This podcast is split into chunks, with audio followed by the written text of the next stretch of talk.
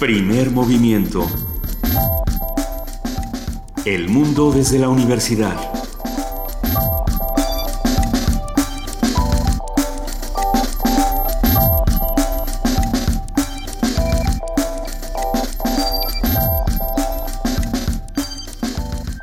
Buenos días, son las 7 de la mañana con 3 minutos de este jueves 7 de julio y estamos dando inicio a primer movimiento, queridísima Juana Inés de esa jefa de información. ¿Cómo estás? Buenos Muy bien, Luisa Iglesias, ¿cómo va todo? Todo, todo muy bien, le mandamos un abrazo a nuestro compañero Benito Taibo, que como ustedes saben está en, su semana de, receso y volverá la próxima.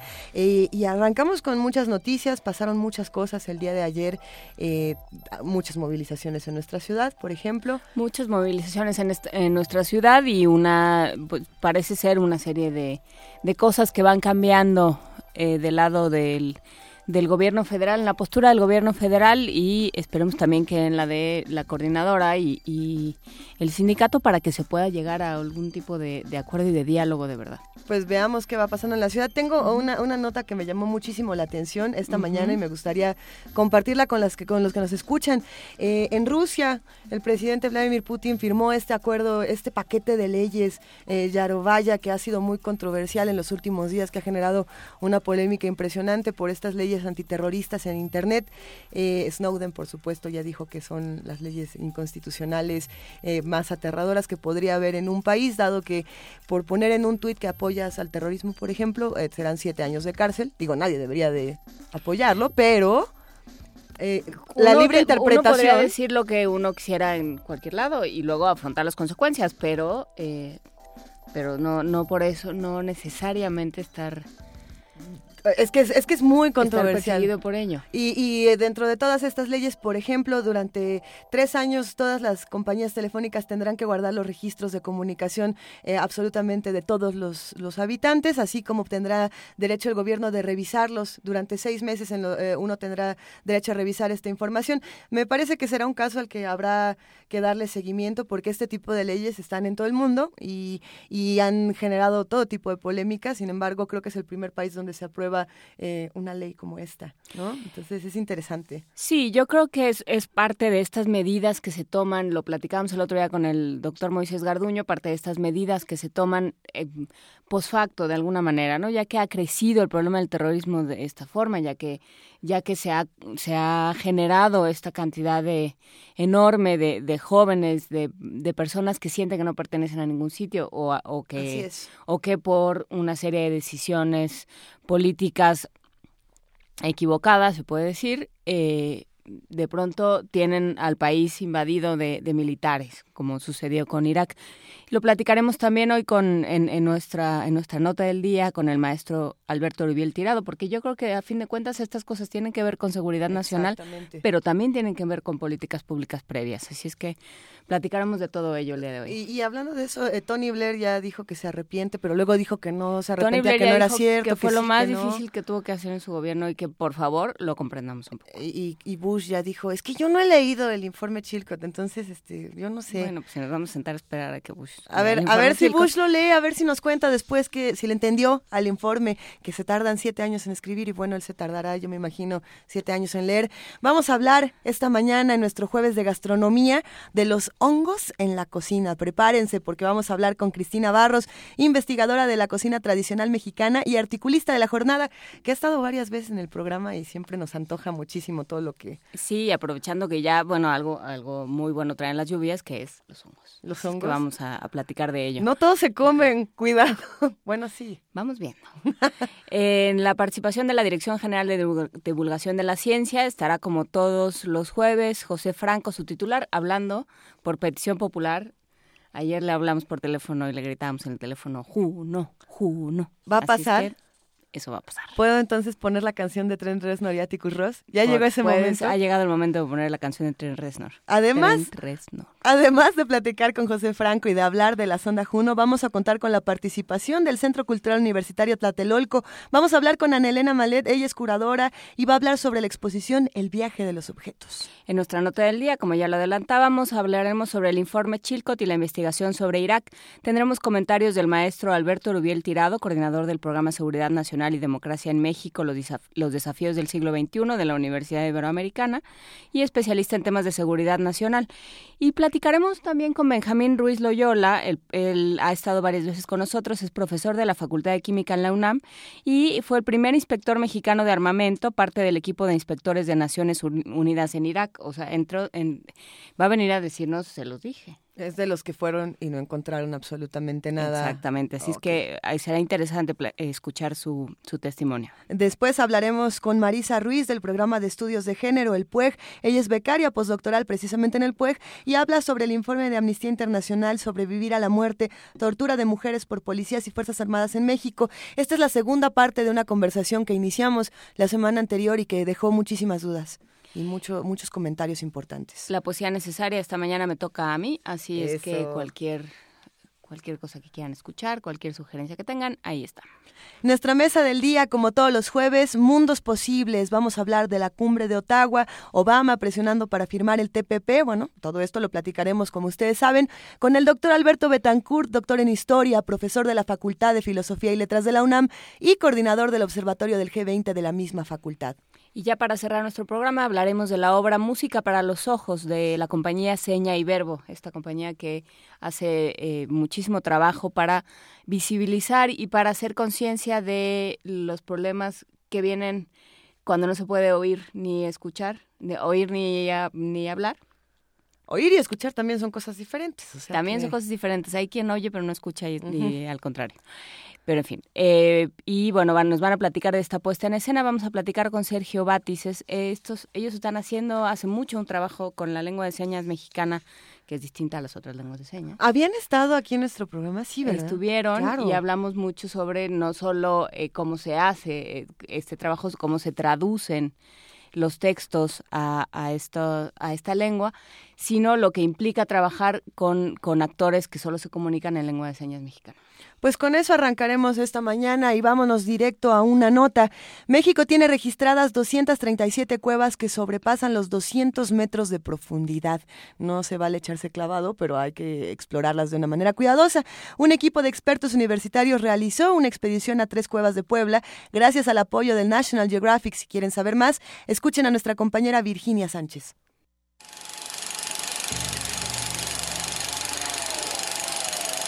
La National Geographic Society comenzó a financiar la primera expedición carstológica a nivel internacional que dirige el doctor Rafael Antonio López Martínez del Instituto de Geología de la UNAM. Acompañado por un equipo de expertos de otros países, el investigador encabezó una expedición en tres cuevas profundas de Puebla, cuya particularidad es que el paisaje pasa de ser seco a un estado de inundación prácticamente todo el año, condición que se conoce como sifón terminal. El doctor López detalla.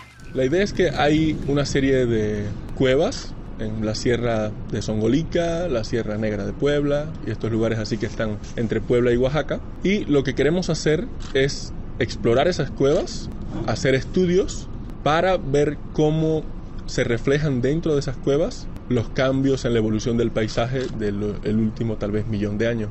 La mayor parte del agua que se mueve dentro de estos lugares va en realidad bajo tierra. Trasladan agua desde la superficie hacia el manto acuífero y entonces hay que hacer operaciones especiales de buceo. El trabajo incluyó misiones especiales de buceo, pues se trata de grutas con una profundidad que oscila entre los 600 y 700 metros. Habla el especialista. Lo que hacemos es una topografía detallada de la cueva, cómo es la cueva, qué evolución ha tenido y eso nos ayuda a determinar, por ejemplo, los levantamientos que ha tenido la zona si han cambiado la dirección de los ríos y también queremos hacer algún registro paleoclimático.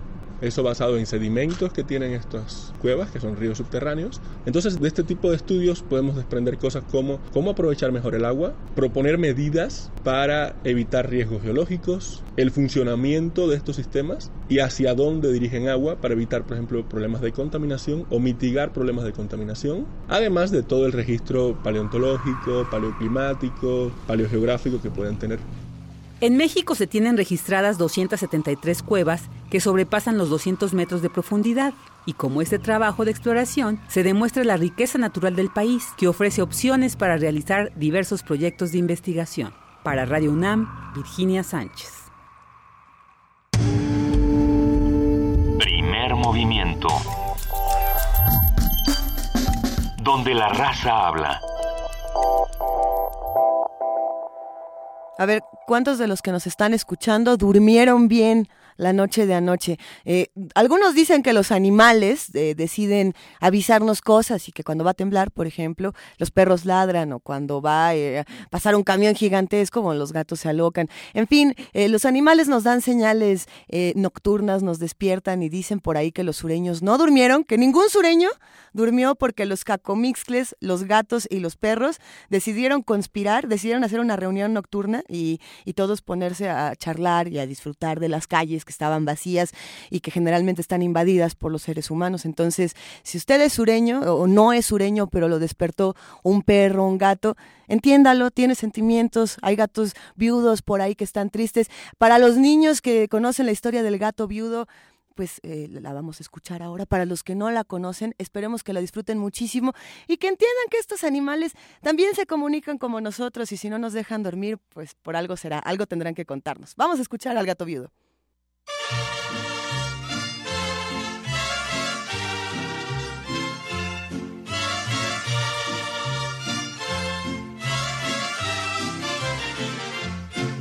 Cuando la luna se pone regrandota como una pelotota y alumbra el callejón, se oye el maullito de triste gato viuto y su lomo peludo se eriza con horror. Pero no falta quien mande un zapatazo que salga hecho balazo a quitarle lo chillón. Y en el alero del místico tejado, el gato se ha quejado cantando esta canción. Gato. Para curar mi mal de amores, dijeron los oitores que no había salvación. Ahora me dicen gato viuto porque una gata pudo quitarme lo chiquión. Antes sacaba del mandato, me daba pa' mi helado, mi cine y mi gurbol. Ahora con lo que me ha pasado, me tiene más enfriado que un hielo de highball. Miau.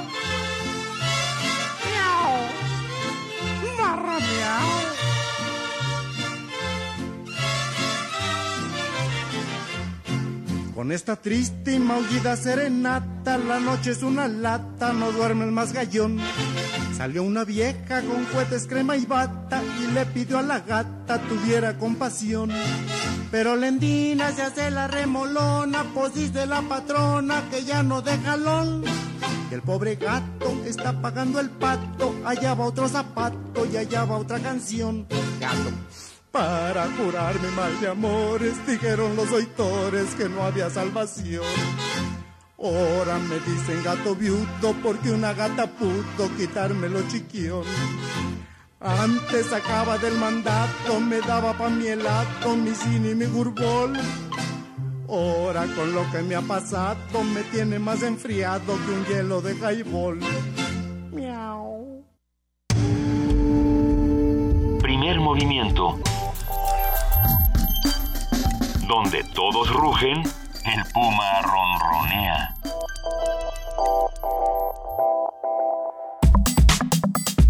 Jueves gastronómico. Champiñones, setas, porcini, morilla, shiitake, enoki y portobelo son solo algunas de las más de 100.000 especies de hongos que existen y que se utilizan en la gastronomía. Además de un rico sabor, los hongos aportan un gran valor nutricional, por lo que se, han convertido en un integrante importante de la cocina internacional. El champiñón es el hongo más común y por lo general se usa como entrada o como acompañamiento de otros platillos. Posee un alto contenido de agua, proteínas y compuestos nitrogenados, además de fósforo y hierro. El hongo shiitake contiene vitaminas B y D y minerales como hierro, magnesio y zinc. Se utilizan en ensaladas, salsas y también en la elaboración de vinos y galletas. Además, aporta aproximadamente el doble de fibra que el champiñón. Aunque cada especie tiene especificaciones propias para su cocción, en todos los casos es indispensable que los hongos estén frescos para poder disfrutar de todas sus propiedades. Así que, para conocer más sobre los hongos, las especies, variantes y manifestaciones en el horizonte gastronómico de nuestro país, hoy vamos a platicar nada más y nada menos que con Cristina Barros, investigadora de la cocina tradicional mexicana y, como ustedes saben, articulista de la jornada. Muy buenos días, Cristina, ¿cómo estás? Buenos días, Luisa, ¿cómo están? Muy buenos días, Ana Inés, ya escuché sus voces por ahí. Un gusto escucharte, Cristina, como siempre. Amanecer contigo es amanecer eh, con muchos antojos y también con mucha historia de estos antojos. Eh, podemos arrancar hablando de para qué sirven los hongos en México. Bueno, ¿para qué sirven? Para, para saborearlos, ¿no? Para disfrutarlos. Es una parte importante de la, de la alimentación en muchas culturas.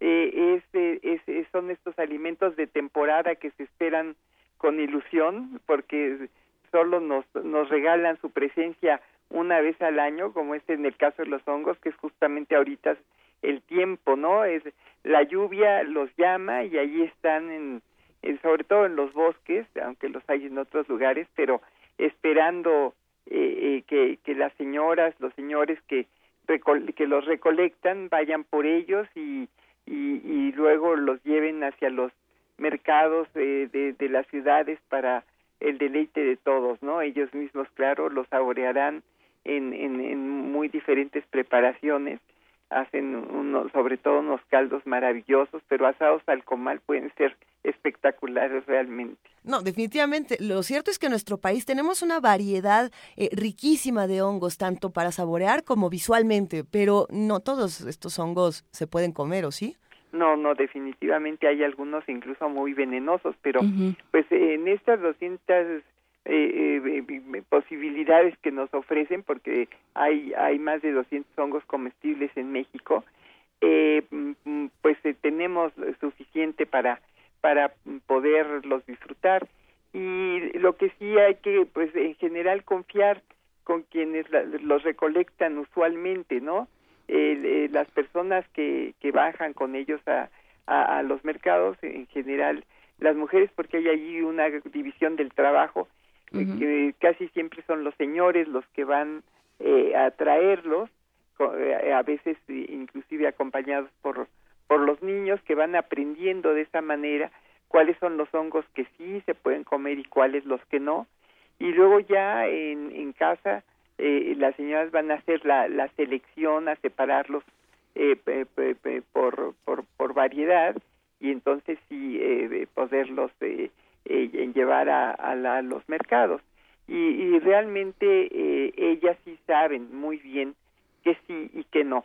Nosotros sí tenemos que tener cuidado porque hay hongos que son bellísimos y, y, pareciera que, que, que, se pueden comer, pero son justamente eh, la, la, belleza lo que esconde es la, la alta traición del veneno. la belleza esconde la alta traición. Sí, así es. Esa es una gran frase. Pero también mencionabas otra que me pareció importantísima, Cristina, y es que comer hongos es un acto de confianza. Sí, así es, sí, porque pues, de pronto hay estos, eh, este, estas actitudes de, de algún funcionario un poco un poco exageradas en el sentido de que eh, decir los, los califican de peligrosos no y la verdad es que eh, eh, insisto cuando uno tiene ya la confianza de quien eh, le vende pues eh, puede uno comerlos con toda tranquilidad.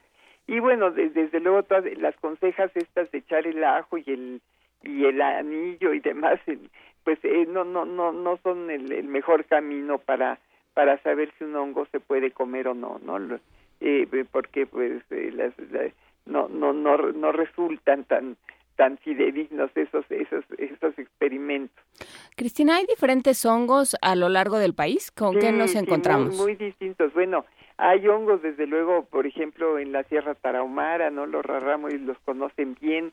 Eh, eh, hay hongos en, en, Chiapas, hay hongos en Veracruz. Casi siempre es, insisto, en las zonas boscosas donde hay humedad, donde se pueden eh, eh, disfrutar.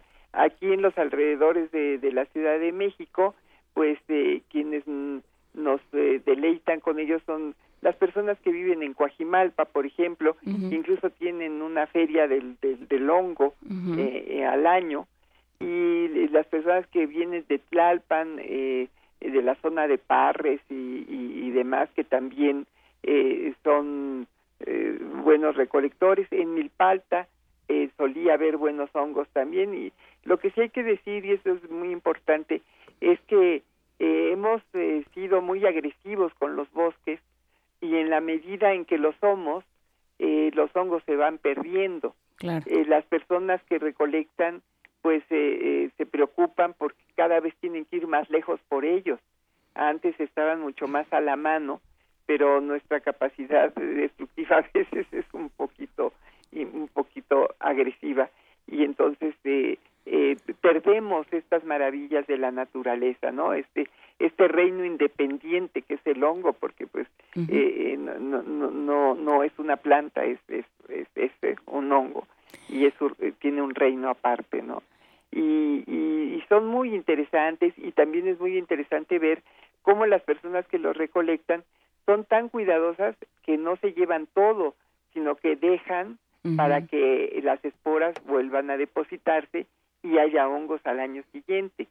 Eh, eh, aquí a veces eh, lo que va siendo, digamos, también un, un, problema es que hay tal necesidad, pues, de tener un recurso adicional que la extracción puede llegar a ser, a significar que haya una pérdida.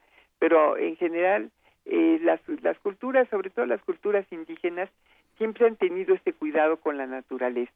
Eh, sabe que nos da, pero también que nosotros tenemos que respetarla para que siga dando, ¿no? Entonces hay una comunicación ahí especial en la que se cuidan los recursos eh, de generación en generación y luego hay también pues estos este, este transmisión oral del conocimiento como ya comentábamos en el caso de los niños que pues, pueden acompañar a sus padres a a, ver cómo recolectan los hongos y entonces así ir aprendiendo con ellos y igual eh, eh, las niñas con sus madres en el momento de la selección y de acomodarlos en esas bellísimas canastas eh, para que no se maltraten y puedan llegar aquí pues o los hongos que tienen una cantidad grande de nombres no a veces por ejemplo tienen el nombre del árbol del, en el que se crecen como el hongo cazaguate, que es muy tradicional en el estado de Morelos, sobre todo en la zona de Tepoztlán, o el hongo de higuerilla, el hongo de jonote, eh, el, árbol pues le da el nombre al árbol. Otros son eh, mm, por su forma, eh, por ejemplo el trompa, ¿no? El corneta, el, el, pata de pájaro, el zacate, eh, el clavito, eh, el tejamanil es por el color, ¿no? El rojizo de, de, de, su cobertura, en fin, ahí se les van dando nombres y en eso hay unas unos nombres muy bonitos también, es, es, otra parte de la cultura del hongo que es interesante, ¿no? Y... Es en anácatl, en, en, en náhuatl, que significa carne. Ah, pues sí. ¿no? Porque justamente tienen esta consistencia, sobre todo los más grandes, ¿no? Tienen, tienen esta consistencia más sólida. Así es, pero además porque se ha dicho, y con razón, de su, de su calidad nutritiva. Tienen proteínas, como ya ustedes estaban diciendo, y, y son muy buen aporte para la, para la alimentación. Pensamos, pensemos también en la parte eh, ceremonial que se le ha dado a los hongos en nuestro país. Y no me refiero nada más a ir a buscar eh, hongos alucinógenos y, y, comerlos para ver qué pasa, sino eh, hay toda una, una cultura y toda una historia detrás de estos rituales que también se junta con la gastronomía de una manera muy interesante, Cristina. pues sí, yo, yo diría que allí son más bien independientes, ¿no? Hay hongos específicos mm, para actividades ceremoniales eh, y, otros que son para para comer no y, y cada uno eh, tiene su su lugar. Sí hay digamos eh, como una parte en que el hongo al nacer con la lluvia y al desaparecer durante un tiempo prolongado y tener esa capacidad de renacimiento bueno sí tiene ciertas connotaciones especiales no y se les se les considera de una manera especial pero esta parte de, de la ceremonialidad sí es con otro, tipo de hongos que no que no tienen que ver con los comestibles. Que no tienen que ver con las quesadillas. Así es, exacto. Una favor de no mezclar. una vez que se que se recogen los hongos, ahora sí vamos a, a recetas y a, y a usos.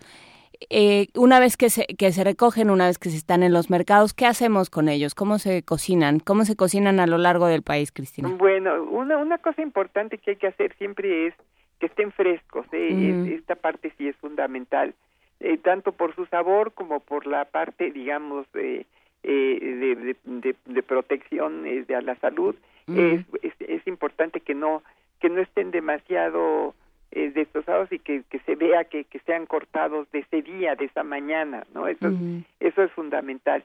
Y luego bueno pues las preparaciones son muchas. Yo hace poco gracias a una amiga que los trajo de Tupátaro una una población de Michoacán, es que hay dos tupátaros en Michoacán, pero este es el que está cerca de Tlalpujagua, que es una zona boscosa, y se llaman eh, pataratas. Y estas pataratas son unos hongos, eh, eh, como, digamos, como una bola casi, y, y, y, los hicimos al comal, se, se, se rebanaron en rebanadas delgaditas y simplemente asados al comal estaban verdaderamente deliciosos, ¿no? Eh, una delicadeza. así se preparan en muchos casos eh, eh, determinados hongos. Otra manera de prepararlos es en caldo, que eso es una delicia, ¿no? un, un buen caldo de yo, hago un caldo de hongos, pero de, de hongos surtidos, digamos, ¿no? Así, yemitas junto con clavitos, con escobetas, etcétera, los que los que se puedan encontrar. Pero ¿cómo podemos seleccionar dentro de toda esta variedad los hongos correspondientes para el mejor caldo? ¿O eh, todos pues, eh, salen buenos? Yo diría que para hacer un buen caldo de hongos, eh, pues prácticamente todos son buenos, ¿no? Los clavitos son especialmente sabrosos para para un caldo y bueno ahí pues picamos cebolla, este, ajito, el ajo le va muy bien al, al, al, hongo y, y, y los los sofreímos un poco luego les ponemos el, el, agua eh, eh, caliente y eh, su salecita y epazote. El epazote es un magnífico condimento para los hongos, ¿no? Es una verdadera delicia y para el que le guste el picante, a la hora de sofreír el ajo y la cebolla, pues hay que sofreír chilitos, chile verde picadito o simplemente ponerle los chiles verdes enteros al caldo mientras se da el cocimiento, ¿no? Y quedan verdaderamente deliciosos. Y son muy restauradores, o sea, cuando hay un día de frío y lluvia, un caldo de hongos lo eleva uno al cielo verdaderamente, ¿no? Te, te recuperas todas las energías. Definitivamente. Este, y, luego también se preparan en, eh, en distintas salsas. eh, es eso otra manera de, de prepararlos. A mí esa parte no me gusta tanto porque como el hongo tiene un sabor muy delicado, lo prefiero lo más natural posible. De manera que me inclinaría por este asarlos o cocerlos al vapor para hacerlos en tacos.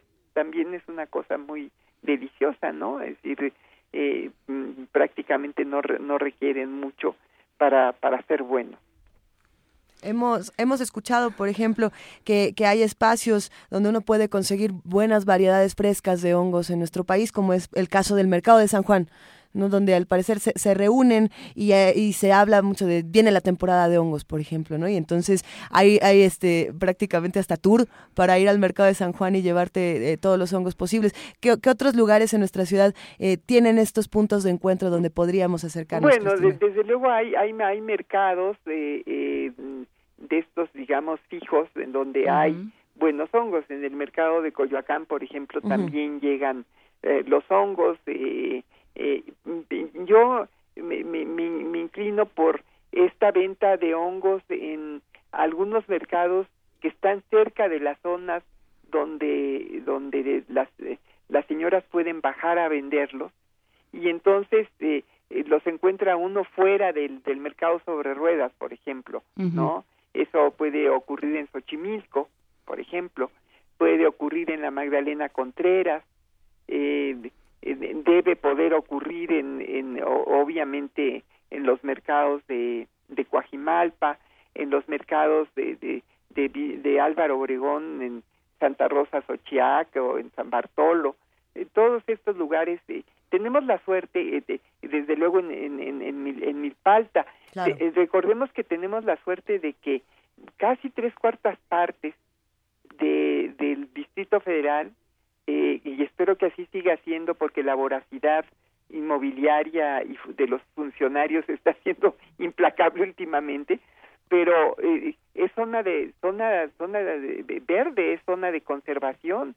Entonces tenemos el privilegio, por lo menos en esta Ciudad de México, de estar rodeados de zonas rurales, que podrían abastecernos, por cierto, del alimento que necesitamos, y eso sería fantástico, ¿no? Realmente que, su vocación agrícola y, y esta vocación de recolección también se expresaran al máximo y pudiéramos tener esos alimentos a la mano.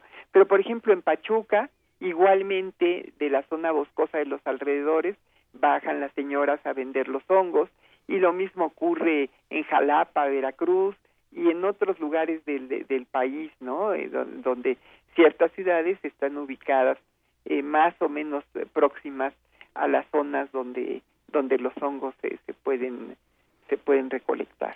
Precisamente eh, buscando eh, información de, dónde podríamos encontrar estos hongos en nuestra ciudad o en esta o en estas partes cercanas a la ciudad, encontramos un artículo eh, muy interesante que escribe el escritor Pablo Mataolay que habla sobre buscar hongos en Milpalta, ¿no? Y, pues sí, hay una variedad impresionante.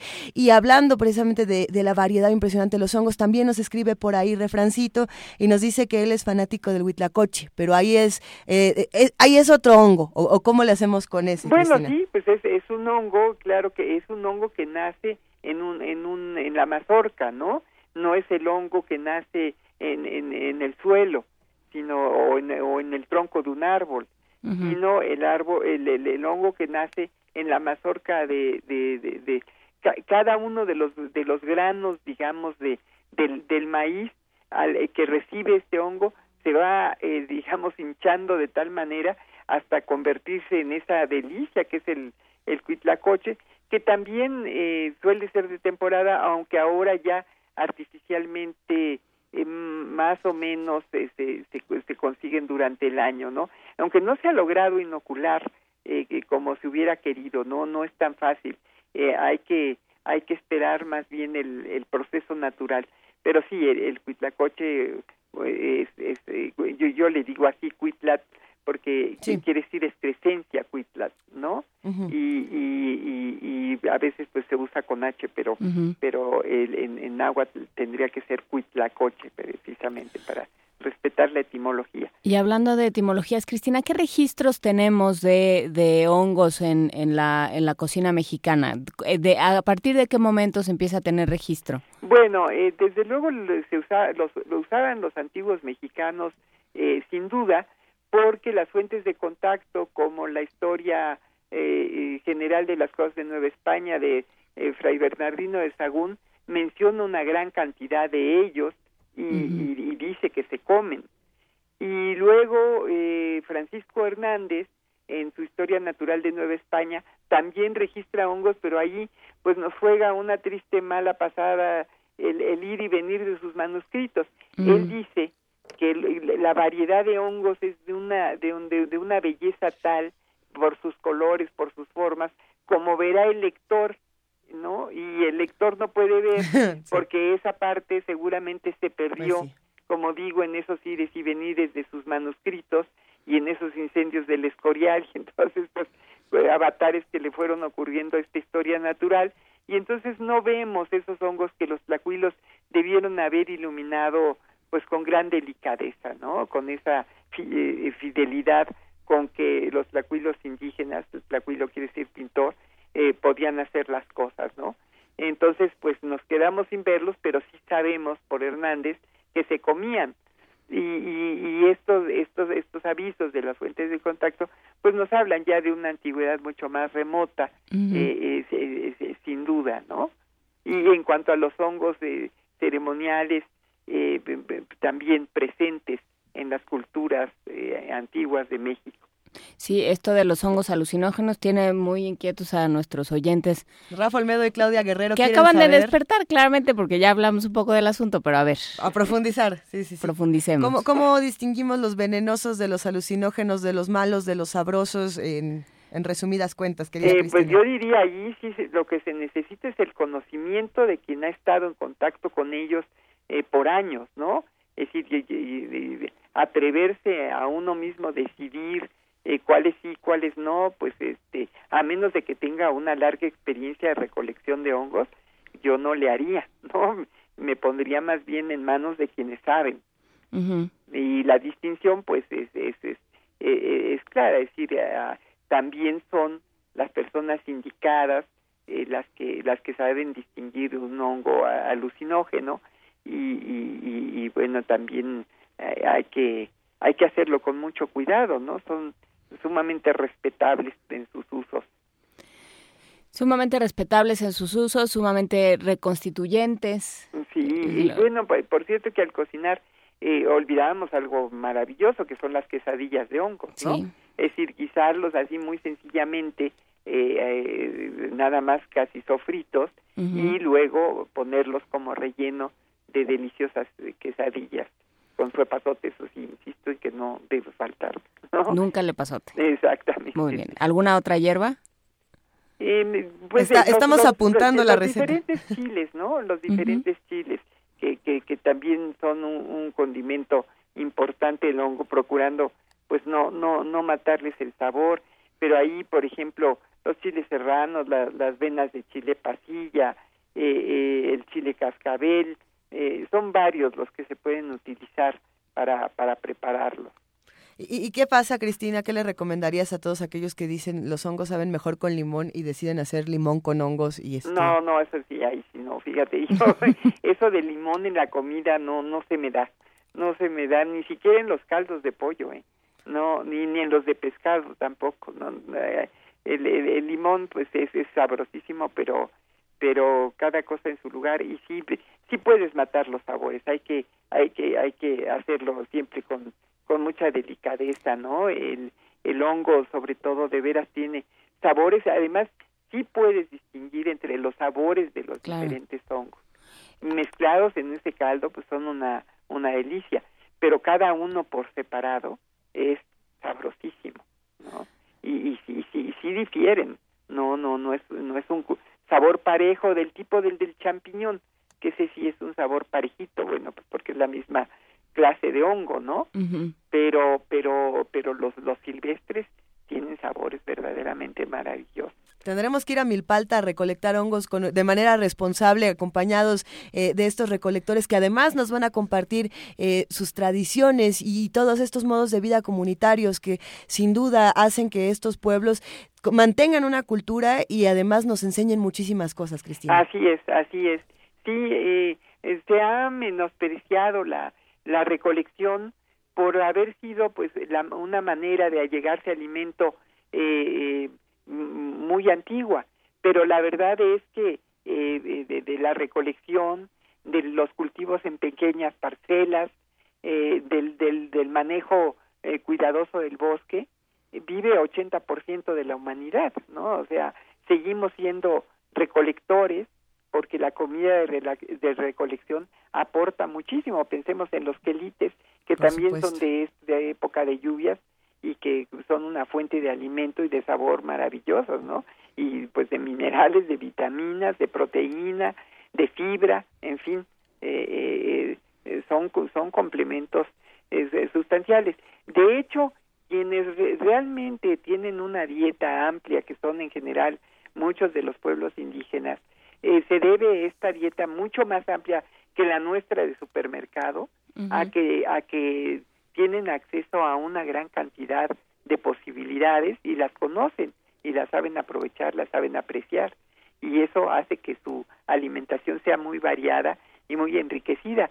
Desde fuera podemos pensar que comen tortillas y, y, salsa y frijoles, pero cuando nos acercamos a su vida, si cultivan milpas y tienen cerca un bosque, ríos, etcétera, bueno, la dieta se vuelve una felicidad porque tienen eh, gran cantidad de alimentos y tendríamos que, que entender todas esas culturas porque hoy sí están siendo la respuesta a pues al, al, al, abuso que hemos hecho del planeta que se convierte en cambio climático y, y, obesidad.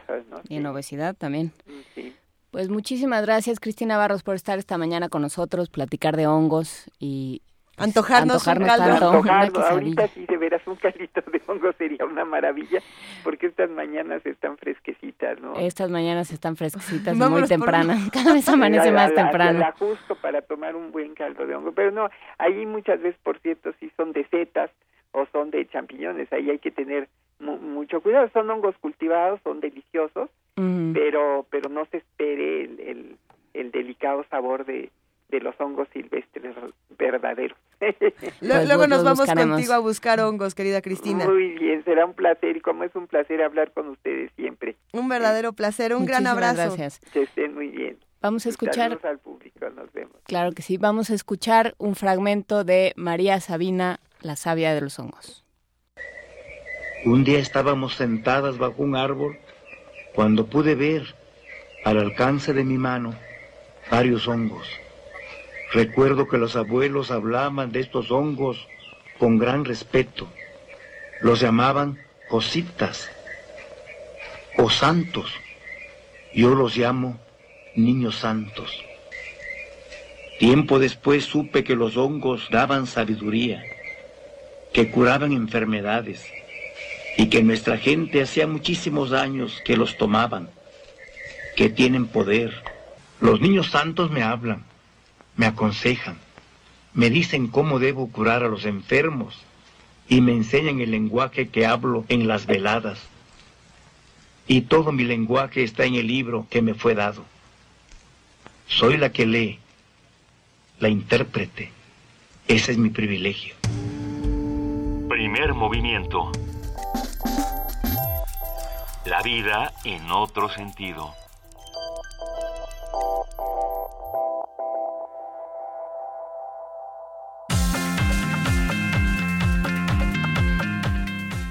Mesa de debate. Todo con educación. Reflexiones sobre la reforma educativa. Doctor Roberto Rodríguez Gómez, investigador del Instituto de Investigaciones Sociales de la UNAM. Es una mala ley, es un mal diseño de ley, por dos razones. Primero, porque se hizo para blindar una política, y las leyes no se hacen para eso. Las políticas se hacen para garantizar, en efecto, los derechos que están contenidos en las leyes. Pero acá procedieron exactamente al revés. Es decir, un diseño legal que va a asegurar que la política se tiene que llevar a cabo en los términos de la ley, primero. Segundo, fue insuficientemente deliberada y debatida. Ni los maestros participaron en su diseño, en el de la norma, ni los especialistas, ni nadie. Mesa de debate. Todo con educación. Reflexiones sobre la reforma educativa.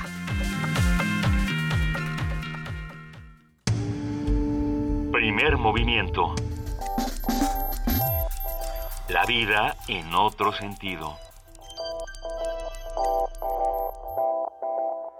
A las 7 de la mañana con 45 minutos vamos a alejarnos de este planeta, vamos a dejar a los hongos en la Tierra, vamos a, dejar que esta temporada de lluvias deje que pasen estas cosas y nos vamos alejando por la atmósfera hasta llegar a dónde? ¿A Júpiter? Vamos a intentar llegar a Júpiter porque no sabíamos si lo íbamos a lograr. Y lo logramos, querido José Franco, titular de la Dirección General de Divulgación. Buenos días, Juan Inés. Pues sí, ya estamos en Júpiter. Y, y, digo ya estamos porque si bien la sonda fue lanzada por Estados Unidos, eh, la sonda Juno, que llegó el lunes eh, pasado en la noche de, de México, llegó a Júpiter, pues este ya empezó a mandar eh, pues información y esta información pues ya se ha vuelto pública y, y, la verdad es que es fascinante ver este tipo de cosas, ¿no creen? Pues definitivamente, y, fascinante es platicarlas contigo, querido Pepe, experto interplanetario, viajero estelar. eh, cuéntanos, ¿qué sabemos hasta ahora de esta sonda? ¿Cómo logró este recorrido? Estamos emocionados, sabemos que hasta música se llevó, por ejemplo. Bueno, no es que lleva música, lo que pasa es que el... Eh, Júpiter tiene un campo magnético muy muy fuerte y este este este campo magnético genera auroras eh, boreales, bueno, ya no serían auroras boreales, simplemente genera el mismo tipo de fenómeno que conocemos como una aurora boreal aquí en la Tierra y el campo pues obviamente eh, interfiere con con los aparatos que lleva la nave y pues uno puede medir el campo magnético y volver aquello sonido y entonces, qué sé yo, generar los sonidos del campo magnético de Júpiter. Y no sé si, si era esto a lo que te referías. No, es una, una propuesta que hizo Trent Reznor, el, el músico, para ¿De qué grupo es? Eh, Trent Reznor es de Nine Inch Nails junto con Atticus Ross. Eh, decidieron mandar una canción, una melodía que se va que se va al espacio. Vamos a intentar fondear con ella en unos momentos más, Pepe. Pero son muchísimas las cosas que se van a averiguar. Sí, creo que si Juno, si hay habitantes en Juno, ya no nos quieren, pero no importa.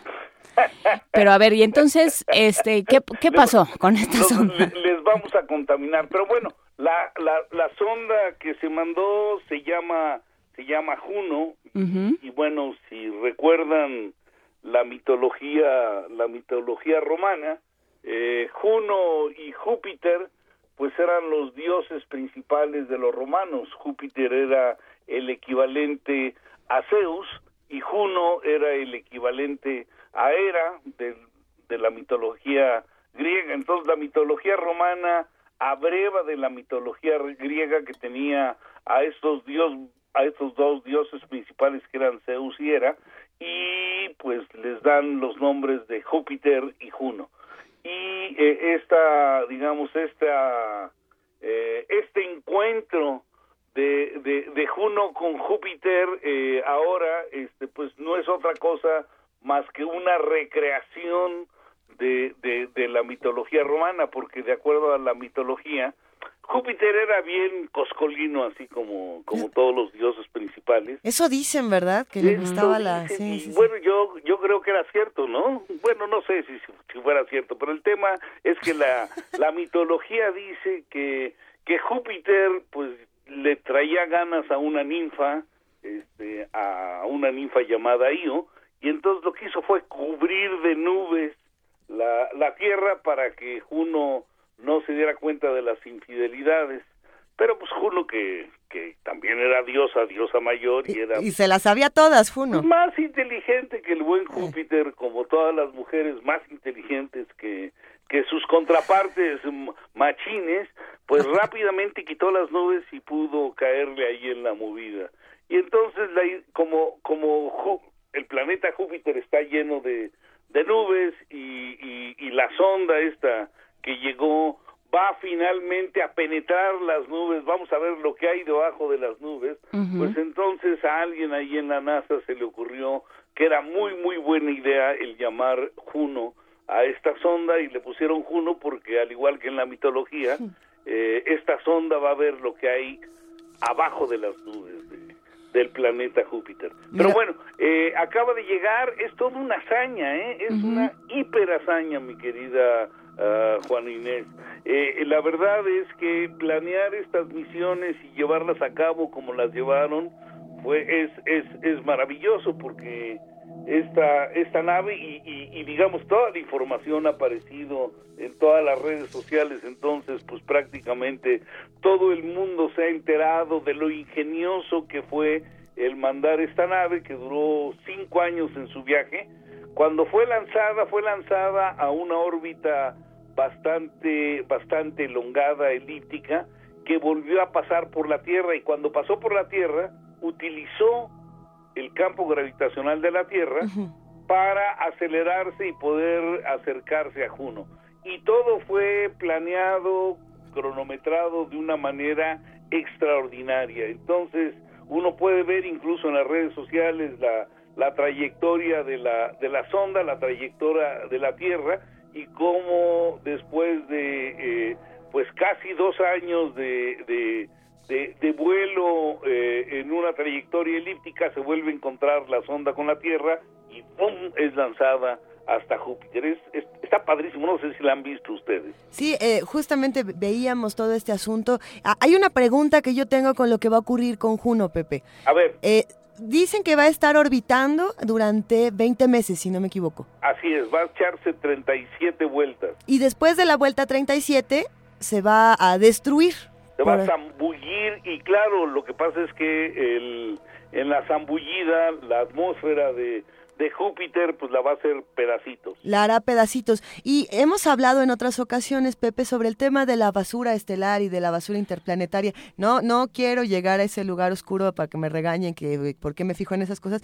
Pero ¿qué pasa después con Juno, con todos los vestigios? Eh, toda la información regresa, toda la información se transmite. Y después de eso, eh, ¿qué, va a pasar con, con la basura? Bueno, pues mira, el, digamos, el, el, este, la sonda está hecha de materiales que son parte, que son parte del universo. Entonces, el, este, nada se crea eh, ni se destruye. Bueno, digo, va, va, o sea, toda la información la está mandando, la va a mandar, eh, se va a penetrar a la atmósfera, mandará las últimas, este, mediciones que pueda, que pueda hacer en su, en su viaje hacia el centro de Júpiter y pues terminará este yéndose a una digamos a, a, la parte a la parte interna y pues la parte interna tiene alguna zona alguna zona sólida. Entonces en el camino en el camino se va a desintegrar y todos los materiales pues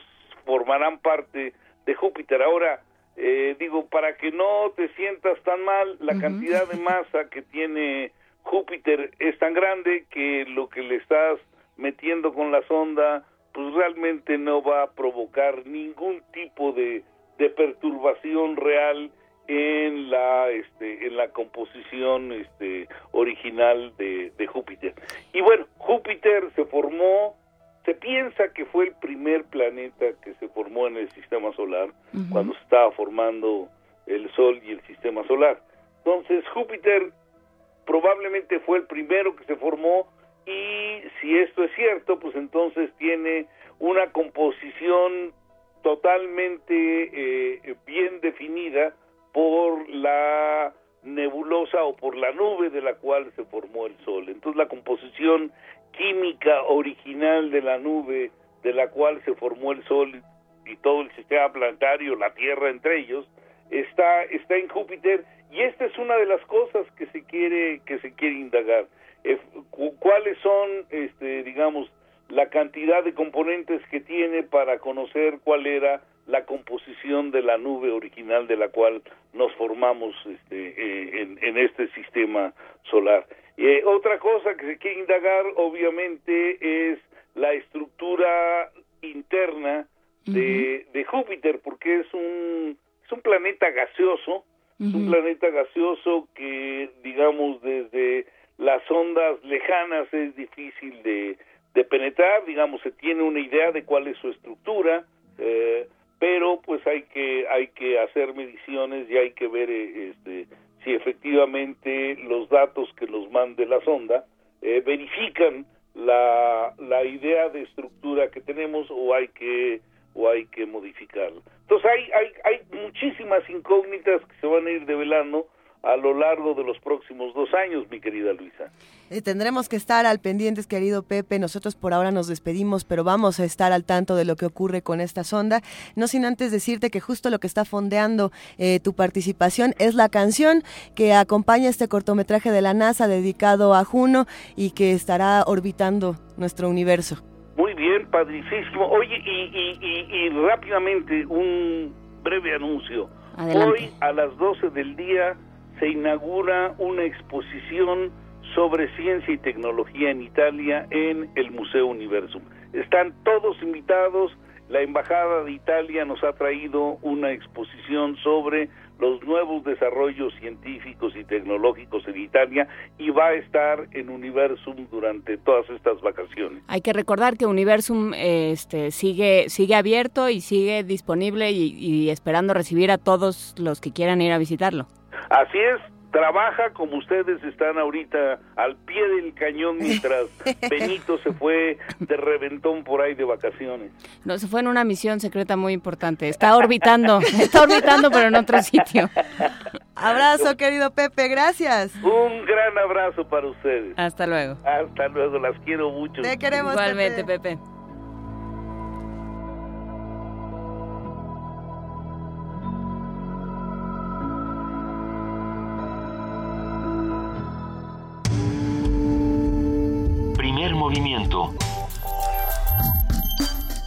Donde todos rugen, El puma ronronea.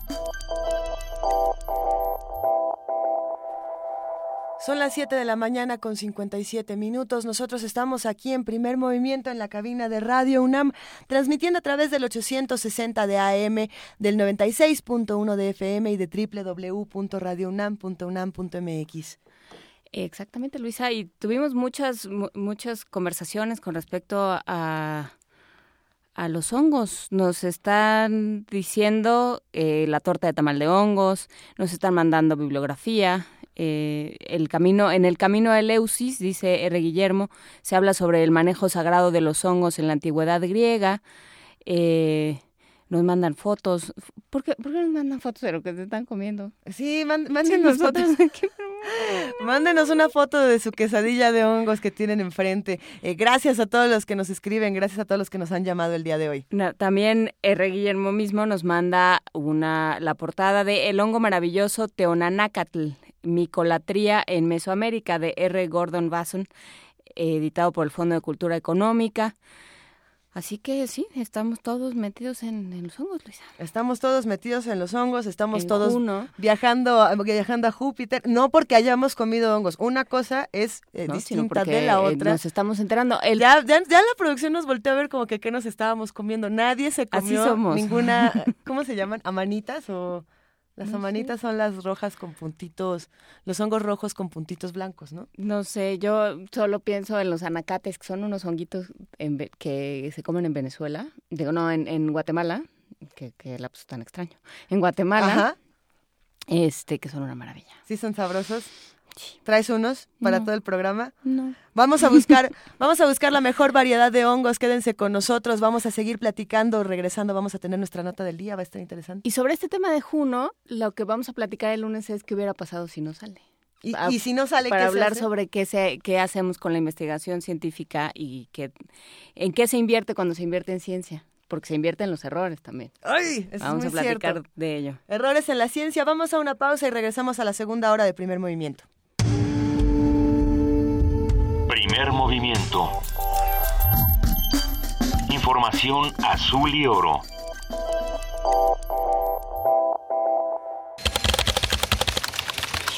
informativo. La UNAM. La Facultad de Química de la UNAM cuenta con un laboratorio donde estudiantes de octavo y noveno semestre llevan a cabo estudios de disolución de medicamentos genéricos disponibles en el mercado. El objetivo es evaluar su calidad y eficacia. Habla Juan Manuel Rodríguez, jefe de laboratorio. La herramienta biofarmacéutica implica estudios en donde demostramos que el fármaco se va a disolver a partir de una forma farmacéutica. Y eso implica que el fármaco se va a liberar adecuadamente y oportunamente para después ser absorbido hacia el torrente circulatorio. Nacional. Los padres de familia de los 43 estudiantes desaparecidos de Ayotzinapa dejaron la mesa de diálogo con la Secretaría de Relaciones Exteriores luego de una reunión en la sede de la dependencia. Vidulfo Rosales, abogado de los familiares, acusó a la canciller Claudia Ruiz Massieu por no aceptar los términos para concretar el mecanismo especial de seguimiento al caso Iguala. Hay reticencias del Estado mexicano para que tengan información plena, solamente quieren que, que haya información a los expedientes.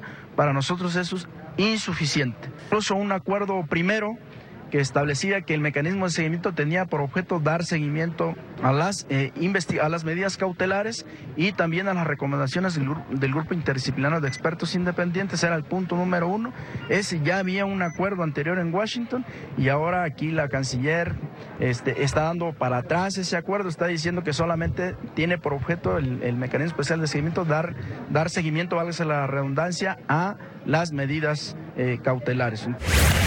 Miguel Ruiz Cabaña, subsecretario para Asuntos Multilaterales y Derechos Humanos de la Secretaría de Relaciones Exteriores, rechazó que se hayan roto las conversaciones con los padres de los 43. La reunión fue solicitada por, por los padres, hubo plena disposición para tener este diálogo, fue un diálogo muy intenso, muy, yo diría muy productivo, que nos permitió avanzar enormemente en, el, en este tema del mecanismo y aclarar cosas, aclarar que pues los tiempos, repito, los maneja la comisión, no nosotros. La Cámara de Comercio, Servicios y Turismo de la Ciudad de México reportó pérdidas por 1.330 millones de pesos en 38 días de protestas de la. La Cámara de Comercio en Pequeño estimó pérdidas por 90 millones de pesos por los cierres de vialidades provocados por las protestas de la disidencia magisterial. Habla Enrique Guerrero Ambrís, director de la Canacope. En estos dos días son 90 millones de pesos, cuando menos en ventas no realizadas. Eh, sí se está estimando nada más los, que, los negocios que directamente fueron afectados, lo cual nos da un total de 1.694 negocios el día de ayer. Eh, pero sí definitivamente es conservadora la cifra. El Instituto Nacional de Estadística y Geografía informó que 70% de la población mayor a los 18 años de edad consideró que vivir en su ciudad es inseguro, de acuerdo con la encuesta nacional de seguridad pública urbana aplicada en junio en 43 ciudades. Esta cifra no representa un cambio significativo respecto al mismo mes del año pasado, ni con las cifras registradas al inicio del actual sexenio. Economía y finanzas. De enero a mayo de este año, la balanza comercial de México con Estados Unidos registró un superávit de 26.221 millones de dólares, 13.3% superior al del mismo lapso de 2015. De acuerdo con el Departamento de Comercio de Estados Unidos, se trata del superávit más grande para México en los últimos cuatro años. Internacional. Barack Obama anunció que mantendrá 8.400 soldados en Afganistán hasta el fin de su gobierno. El presidente de Estados Unidos aseguró que el pueblo afgano necesita el apoyo internacional en contra de los grupos terroristas que todavía tienen presencia en ese país. Deportes. En las semifinales de la Eurocopa, hoy se enfrentan Francia y Alemania. El ganador disputará la final contra la selección de Portugal, primer finalista del torneo. Hasta aquí el corte en una hora más información. Radio UNAM, clásicamente informativa. Primer movimiento. Donde todos rugen, el puma ronronea.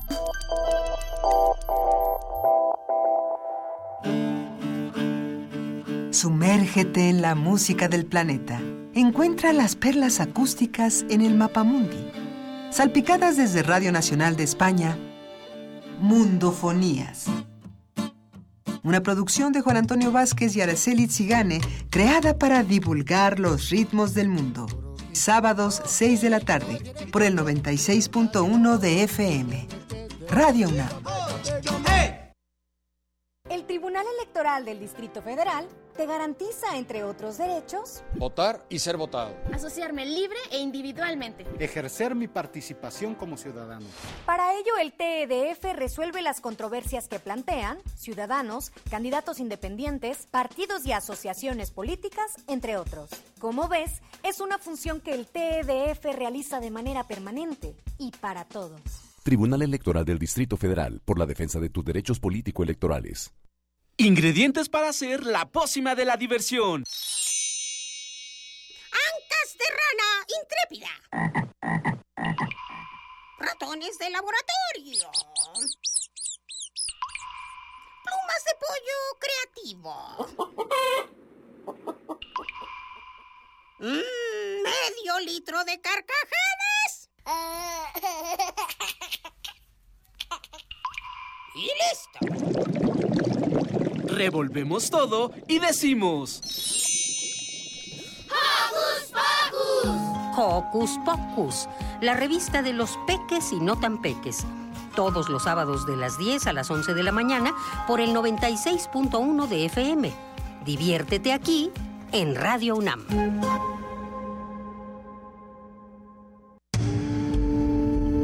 Primer movimiento.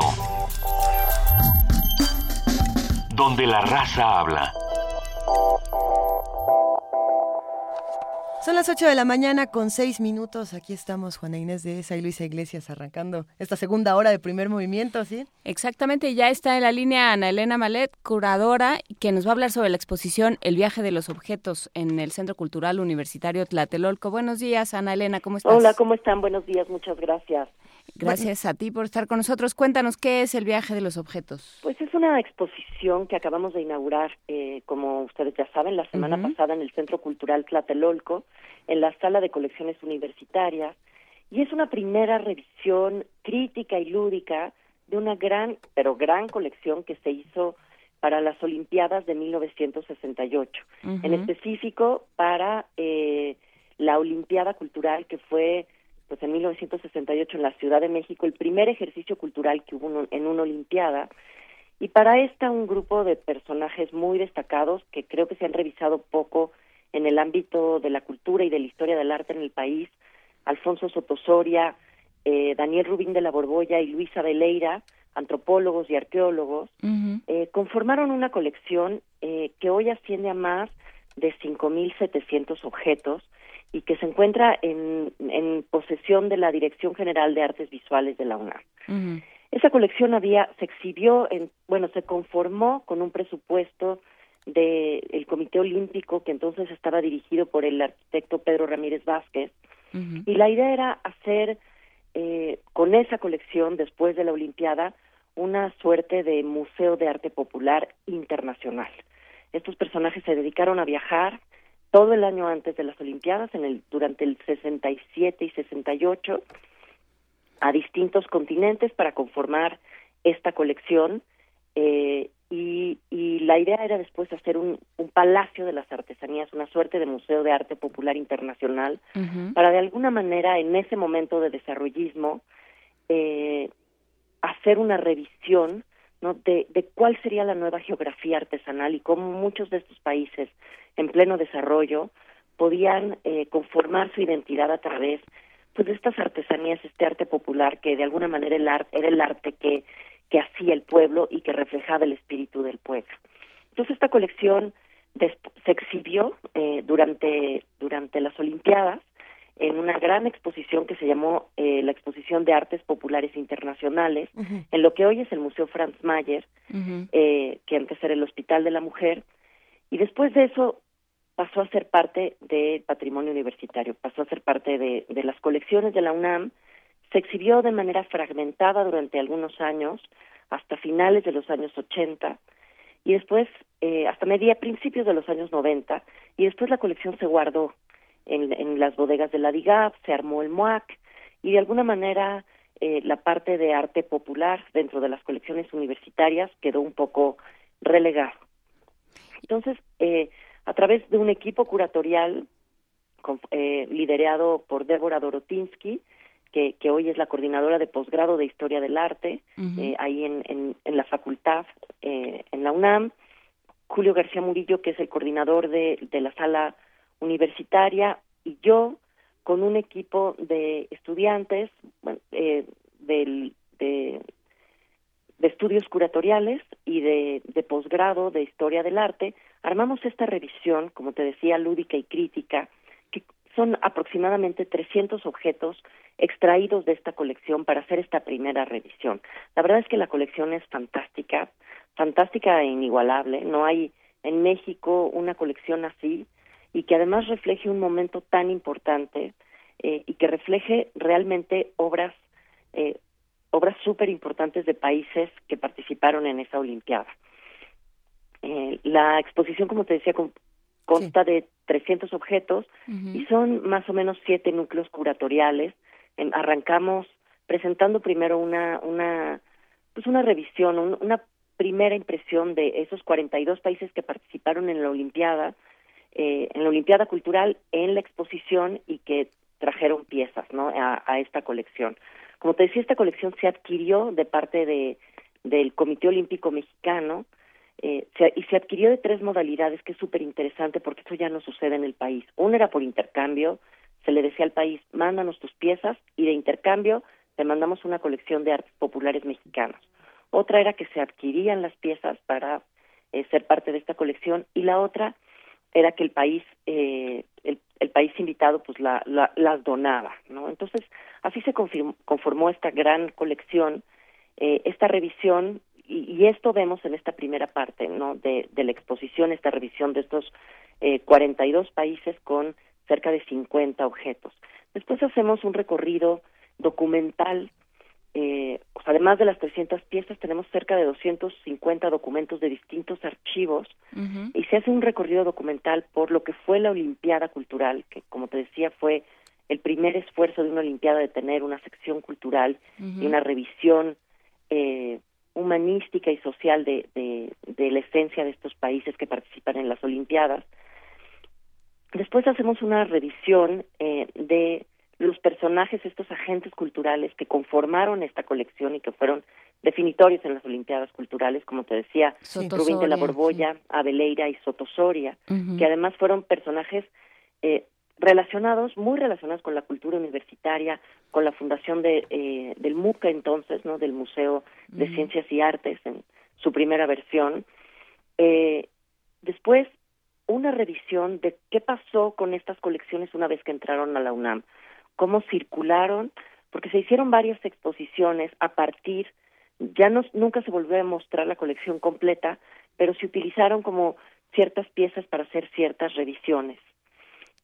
Eh, y después, se, a través de siete módulos, que son arte de Estados Unidos, eh, títeres de Indonesia, el arte de Cuba y África, Japón, eh, Perú, hacemos una revisión de, de cómo estas naciones se representaron eh, en, en, esa Olimpiada, pero una revisión desde el punto de vista actual. Cómo se exhibiría arte, cómo se exhibió arte con arte popular entonces y cómo debemos hoy que hay tan pocas exposiciones de arte popular revisar estos modelos de exhibición. Eh, creo que la exposición, eh, pues además de ser muy lúdica, hay una parte de que ya no vemos en, en los museos en México. La verdad es que nos hemos casi toda la mayor parte de los museos se ha, se ha abocado a exhibir arte contemporáneo o arte moderno y hay hay pocas de verdad muy pocas exposiciones de arte popular entonces sí es es muy interesante ver esta colección tan rica, tan profusa, pero además la museografía es también una propuesta nueva. Entre las cosas que encontramos fue en el archivo de Rubín de la Borbolla, uno de los que consultamos para conformar esta revisión, fue una serie de cartas de Octavio Paz. Eh, Octavio Paz entonces estaba encargado de la Embajada de la India, de, de México en la India, y resulta que Paz estuvo muy involucrado junto con su esposa Amarillo eh, en seleccionar personalmente los objetos que conformaron las colecciones de la India para esta colección, para esta para esta, este acervo, ¿no? Entonces exhibimos esa parte, ¿no? De paz, pues llamémosle curador de un paz muy preocupado por con dinero público seleccionar lo mejor de ese país en donde él estaba representando a México para que eh, pues para que representara a México muy bien la India, pero además para que se quedaran piezas muy importantes. La verdad es que la colección de la India es muy impresionante. Hicimos una réplica, también una réplica de cómo se montó entonces la exposición con la museografía, entonces muy innovadora y que hoy en día vuelta a traer al presente es alucinante, eh, muy original, eh, que hizo entonces Alfonso Sotosoria, eh, y, y, me tocó hablar con Mary Jo Paz, esto ya es un poco el tras bambalinas, y comentarle pues que habíamos dado con esta colección y que habíamos encontrado estas cartas diciendo que pues que Octavio Paz y ella habían estado muy involucrados en esta selección. Oye, Elena, todo esto va a dar para hablar muchísimo. Eh, sin duda vamos a tener que retomarlo la próxima semana, si te parece bien, porque este Tras Bambalinas es de lo más importante que podemos saber de las exposiciones, no solo de este esfuerzo cultural tan importante, sino siempre, siempre que hablamos de una exposición queremos saber qué hubo detrás. Eh, si te parece bien, por favor, habla con nosotros el próximo jueves. Ah, encantada. Y cuéntanos cómo le sigue yendo con esta exposición, El viaje de los objetos, presentándose en la sala de colección universitarias. Cuéntanos todo este, eh, la, backstory. Encantada, y así los dejamos en para la semana siguiente. Vale, un gran abrazo. Gracias. Primer movimiento. Donde la raza habla.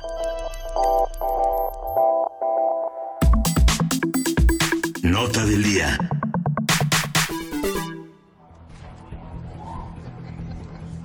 Al menos dígame cómo pasó.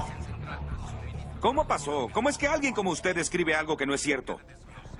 Yo recibí una llamada de un alto jefe de Washington. Me dijo, te tengo una historia.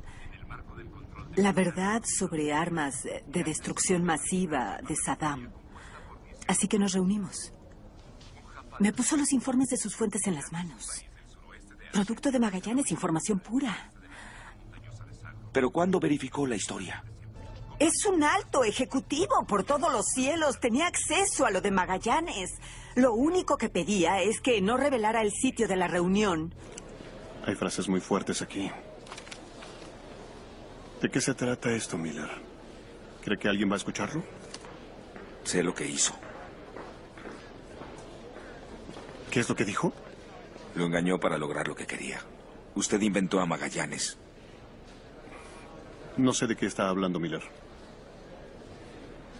Cuando los convenció en Washington, ¿sabían que era mentira o ni se molestaron en preguntar? Sí, sí, claro. Por favor, eso no importa, ¿o sí? Destrucción masiva, eso no importa. ¿A qué se refiere? Por supuesto que importa. Las razones por las que vamos a la guerra sí importan. Es lo único que importa. ¡Cálmense ya! Tranquilo, soldado. ¿Tiene idea de lo que pasó aquí? ¿Qué pasará cuando volvamos a necesitar de su confianza? Claro. No volveremos atrás, Miller. Ganamos.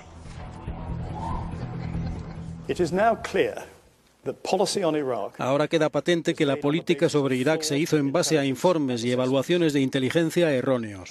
No fueron cuestionados como deberían haberlo sido. El señor Blair dijo durante la investigación que las dificultades encontradas en Irak tras la invasión no se podían haber sabido de antemano. Nosotros no estamos de acuerdo.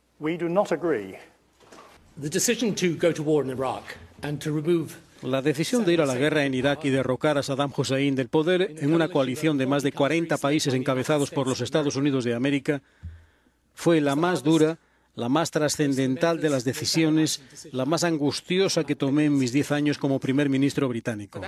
Por esa decisión, hoy acepto toda la responsabilidad sin excepciones ni excusas. La guerra de Irak provocó cientos de miles de muertos iraquíes y dos centenares de británicos. Varios excombatientes y familiares de soldados británicos muertos en la guerra de Irak aseguraron que tratarán de procesar al ex primer ministro laborista Tony Blair culpan a Blair de comprometer al Reino Unido en una guerra que califican de ilegal. Yo, me pregunto si Tony Blair estaría igual de arrepentido si no existiera el, informe, Chilcot y si estaría dando las mismas opiniones y si estaría haciendo lo que quizá debió haber hecho hace más de 10 años. Pero bueno, vamos a hablar de todo esto. Este miércoles, John Chilcott, responsable de la averiguación sobre la participación de Reino Unido en la invasión de Irak en 2003, declaró que dicho Estado se unió a la Alianza Internacional para atacar el país asiático antes de agotar todas las opciones pacíficas para el desarme. En el denominado informe Chilcot, el diplomático británico afirma que la invasión armada no era el último recurso disponible y que la certeza sobre la posible existencia de armas de destrucción masiva en Irak no estaba justificada.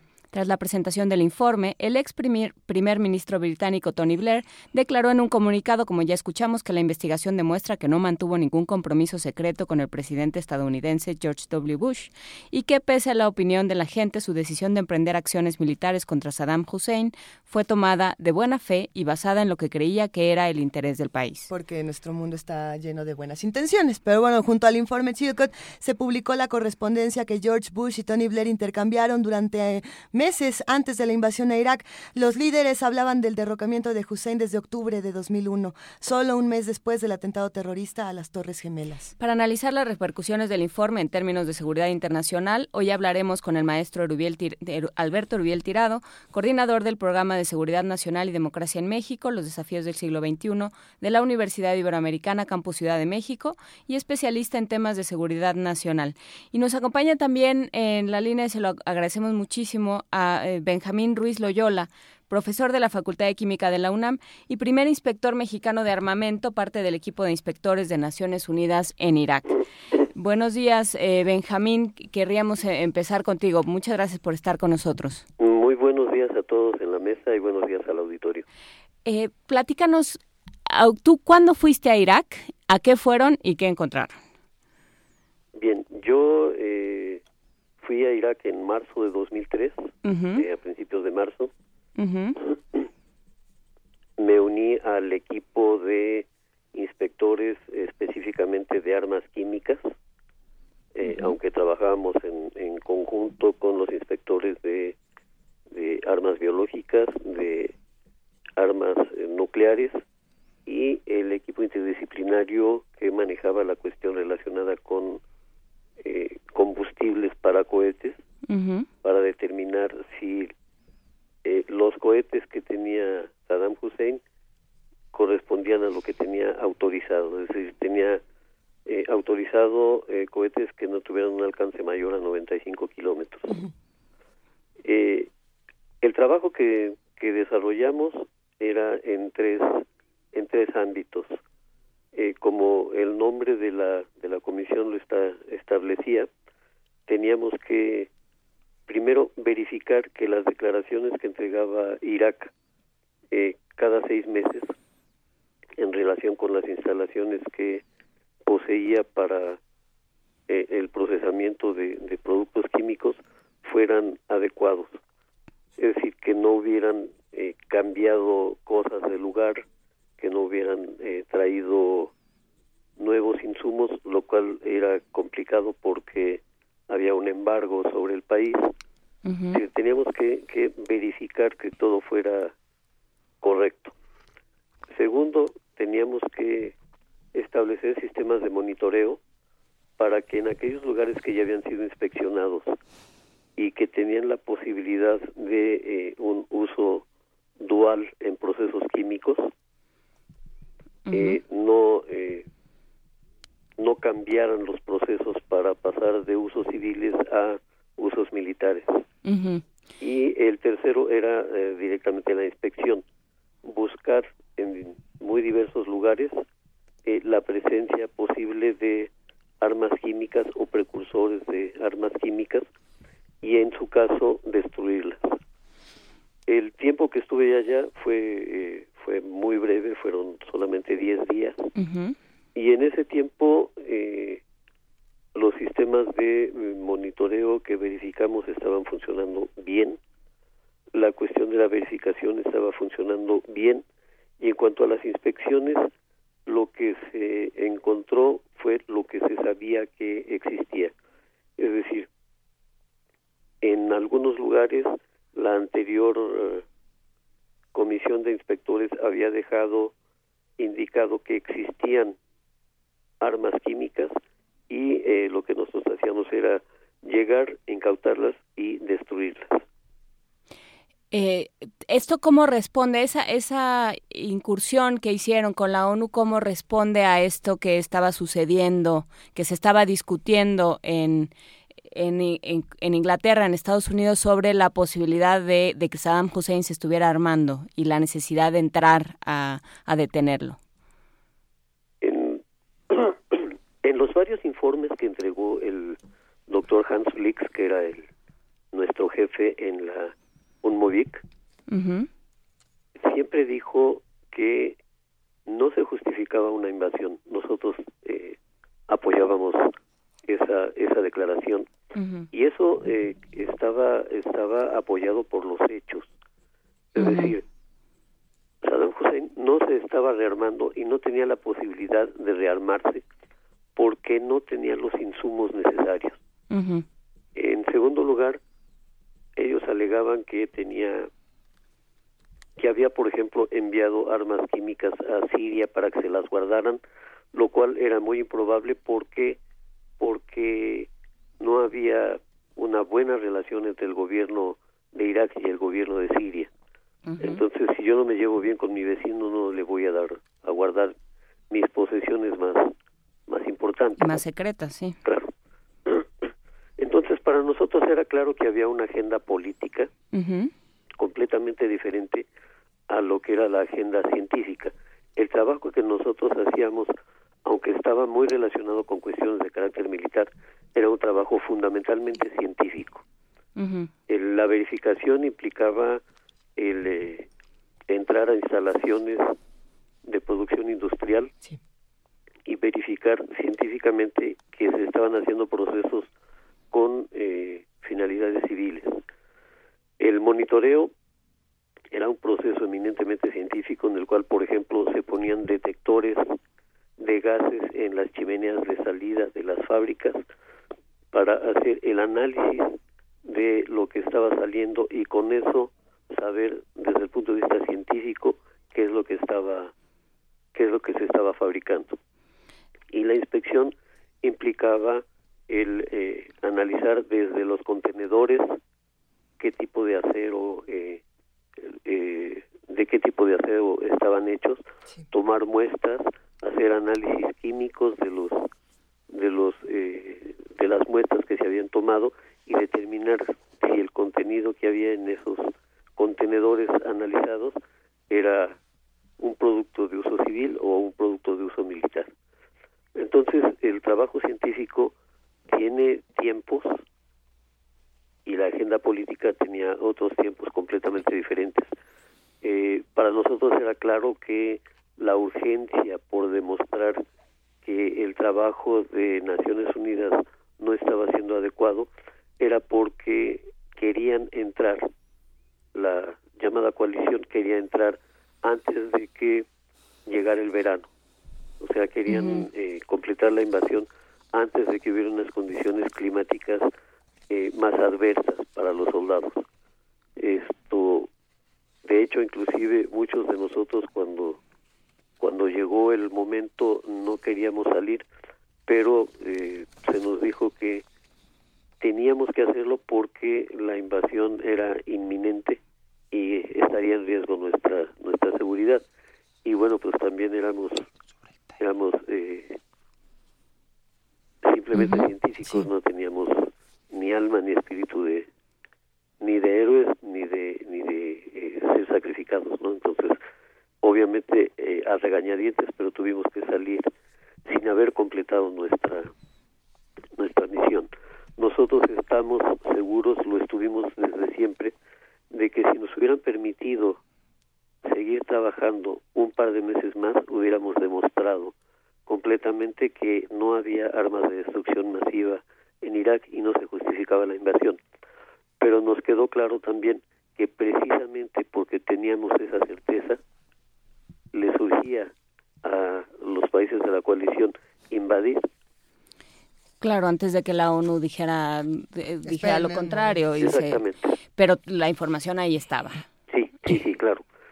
de hecho, muchas de las cosas que, que alegaban en sus reportes de inteligencia Estados Unidos, eh, España y Gran Bretaña, que fueron los países que encabezaron la coalición, eh, fueron desmentidas en su en su momento desde desde antes, ¿no? Y, y recordemos que este problema tuvo eh, graves consecuencias diplomáticas desde desde el mismo 2003, ¿no? Sí, no, y, y, ha desatado una serie de, de, consecuencias de las cuales hablaremos eh, en los próximos minutos. Muchísimas gracias, eh, Benjamín Ruiz Loyola, por compartir con nosotros este, este testimonio y pues estas, esta sabiduría, ¿no? Que, que para variar la tenemos en la UNAM. Muchísimas gracias, Benjamín Ruiz. Gracias a ustedes, nada más permítanme decir al, eh, Adelante, por al final que, que a mí me parece terrible, por un lado, este, el informe porque es devastador para el, para el gobierno británico, pero me parece terriblemente cínico Tony Blair diciendo que ahora asume toda la responsabilidad. O sea, si fuera si fuera eh, verdaderamente un, un, un, ser humano, no digamos una persona, un ser humano consciente y responsable, hubiera asumido la responsabilidad y no se hubiera unido a George Bush de entrada. Sí, o sea, me, me parece terriblemente cínico porque he escuchado que eh, las familias de los 196 soldados muertos planean eh, de alguna manera demandarlo y planean demandar al gobierno británico esto exigiendo una reparación del daño. Lo cual me parece muy bien. Pero ¿y los cientos de miles de iraquíes? Así es. ¿A ellos quién les va a reparar el daño? Porque todo lo que se está viendo, creo que el, el, maestro Tirado eh, comentará sobre esto, todo lo que se está viviendo, inclusive el surgimiento de ISIS, es consecuencia directa de una estupidez que no previó cómo iban a tener que salir. Era muy fácil invadir el país, pero después cómo iban a tener que salir no fue previsto adecuadamente y la consecuencia la está viviendo el mundo porque si tenían ellos graves problemas con el terrorismo, lo que hicieron fue fomentarlo aún más. Precisamente Benjamín Ruiz Loyola, eh, esto que viene, precisamente esto que mencionas de un divorcio entre la agenda política y la agenda científica y que lo que dejas es una pérdida, una cantidad de pérdidas humanas brutal y daños ciertamente irreparables que vamos a, a discutir. Te agradecemos mucho por hablar esta mañana con nosotros. Gracias a ustedes, saludo a todos en la mesa y un saludo al auditorio. Muchísimas gracias. Eh, nos quedamos entonces con el maestro Alberto Erubiel Tirado. Eh, Erubiel, muchísimas gracias por acompañarnos. Y bueno, pues sí, partimos entonces de que esta separación de agendas eh, estaba clara, pero nos tenemos, o sea, la pregunta será, ¿este informe Chilcot viene como una sorpresa o como una confirmación de algo que desde hace muchos años eh, era bien sabido? Bueno, se sabía obviamente también desde el lado norteamericano, ¿no? Claro. Que porque jugaron con lo mismo, es decir, el, el incluso el, el- el entonces eh, el secretario de Defensa en Estados Unidos mostraba en el Congreso la supuesta preparación de armas este, químicas o nucleares por parte del gobierno de Saddam Hussein, ¿no?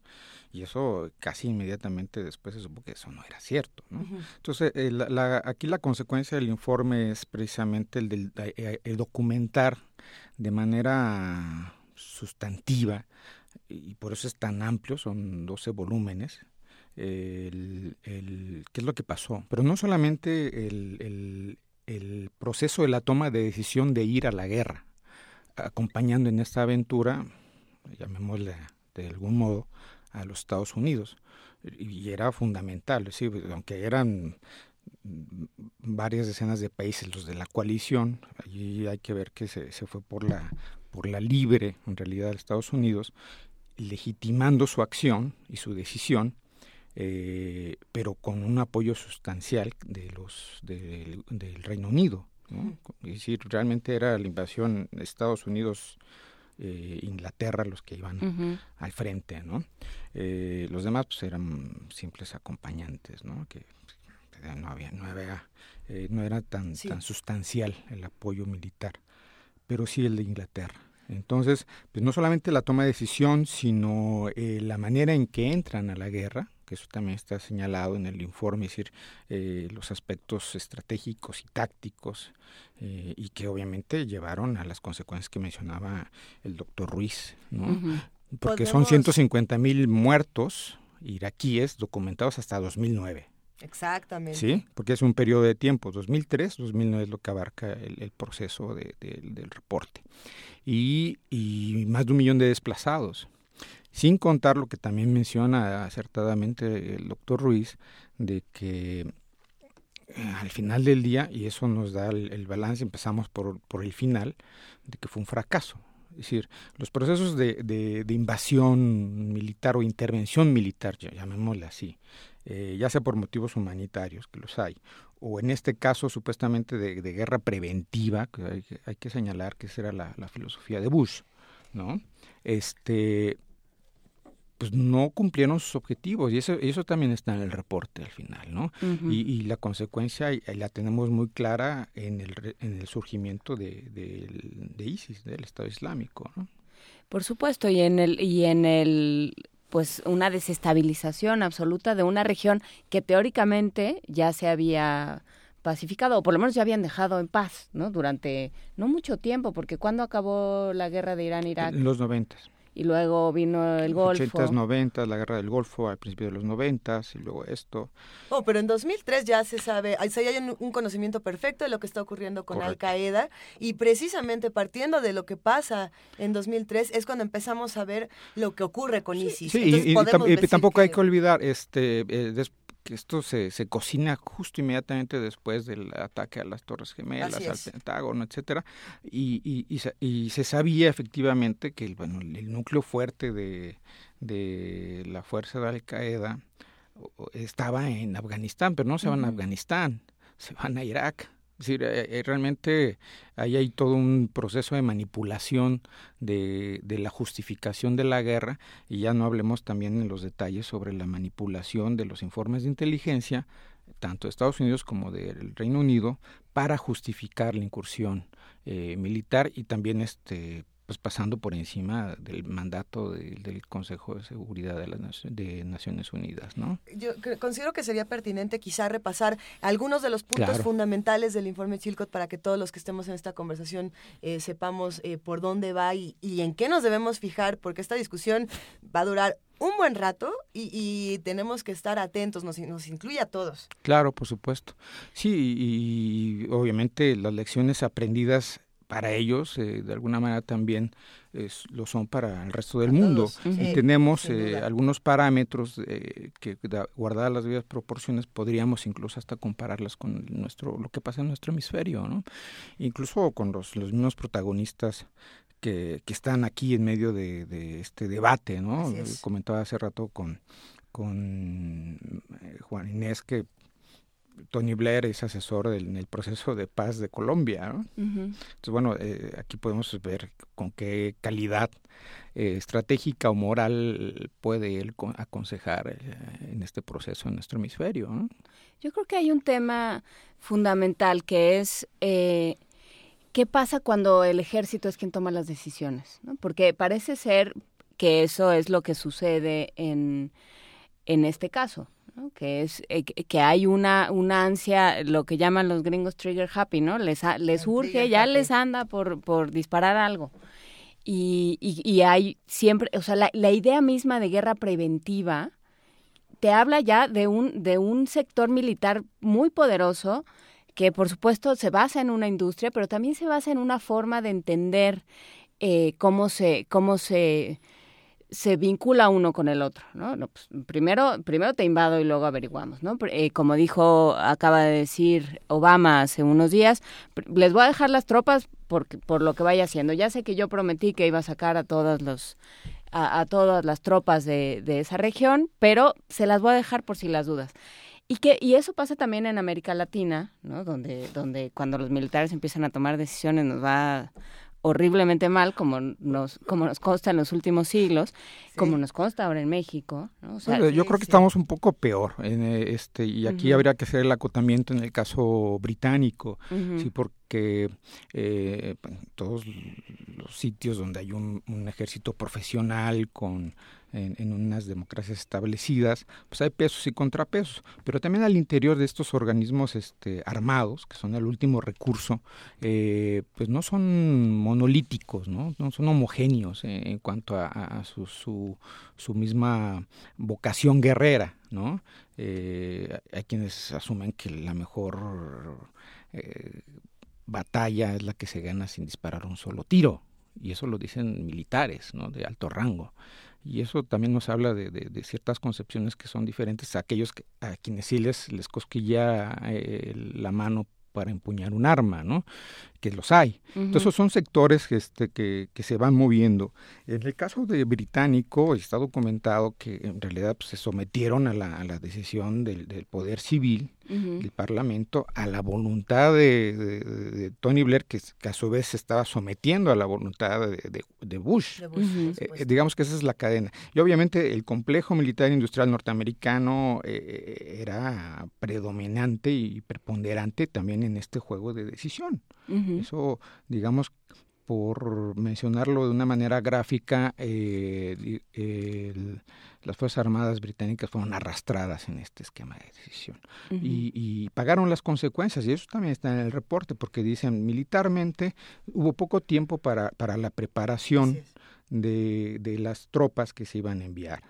Y ya una vez enviadas, eh, el habituallamiento o el equipo no era el adecuado el que tenían y tampoco se, se, se les, se les corrigió o se adaptaron eh, con, con, vehículos, hablaban incluso hasta de helicópteros y vehículos eh, en el terreno, para que ellos estuvieran también preparados para allá. De ahí, de ahí la, la, la noción y la conciencia de los familiares de, la, de, los, de, los, de los soldados caídos por demandar a, a, Tony Blair en ese sentido, porque también se documentó que la información que se le daba a los ministros no era completa. Aquí hablamos también de un sector, yo diría, yo le atribuiría más, más eh, responsabilidad al sector de, de inteligencia, tanto civil como militar, que es un sector, para eh, acercar la información a los tomadores de decisión. La información era incompleta o inadecuada. Y no solamente eso. Era hasta ficticia, era, ¿no? era, era, era, mentirosa y manipuladora. Entonces, con base en eso, los tomadores de decisión eh, toman eh, un curso de acción que, también les, es una cadena de, errores que se va ampliando y que traen consecuencias terribles, y eso lo, lo, estamos viendo ahí. En ese sentido, el valor del, del reporte nos, nos muestra con, de una manera descarnada esta pues esta miseria humana en cuanto a la toma de decisiones y, y, y nos muestra también qué tan qué tan frágiles somos nosotros como ciudadanos ¿no? y, y yo me pregunto qué tan, qué tan eh, recurrente es esto, qué tan común es, es esta pues, manipulación. Pues esta visión creativa de la inteligencia. No, bueno, pues, es trágica. Tú que, este, has estado, tú que además eh, la conoces. En bien. el caso de, de México, y uh -huh. guardadas las debidas proporciones, y eso también está documentado por diversos este, analistas, muy pocos por desgracia, en el que, por ejemplo, el, en los años 70 u 80 los reportes de inteligencia sobre la actividad guerrillera o de grupos subversivos, como uh -huh. así se les llama este, eufemísticamente, eh, se, se, sobredimensionaba o se exageraba su, su, importancia de tal manera que justificase una acción eh, prácticamente de exterminio. ¿no? De ahí que el mismo Estado mexicano actuara de manera ilegal, y eso hay que decirlo, y también está documentado, creando grupos eh, como la Brigada Blanca, que, que, actuaban al margen de la ley y que incluso se, se cobraban así, aparte de su estipendio por sus este, dependencias, porque eran grupos que provenían de policías sí. estatales, de policías federales y del ejército y la marina. Pero además de, de, estar comisionados, lo digo entre comillas, y recibir su sueldo como, como empleados públicos armados, este, también se cobraban con los bienes de la gente que liquidaban, eso hay que decirlo, -huh. también está documentado. El botín de guerra era parte de, de, del, incentivo, estipendio. del incentivo no, para participar. Entonces, pero, pero todo viene también de la, de la exageración de los reportes iniciales que se les entregan a los tomadores de decisión, en este caso en el ámbito civil, uh -huh. el secretario de Gobernación, el presidente. Es que si no los este, los, los, los contenemos uh -huh. y entiéndase esto como exterminarlos, uh -huh. eh, ahorita pues después va a ser un problema que nadie va a poder controlar. Y, y eso, eso suelen hacer aquí en China los aparatos de inteligencia, porque eso al final del día representa pues mayor poder, acceso a recursos y además este están exentos de la rendición de cuentas. Yo, yo, yo quisiera preguntar, a ver, ¿cu ¿cuántos se van a ir a la cárcel? ¿De estos? Eh, ajá, de, de, estos, ¿cuántos se van?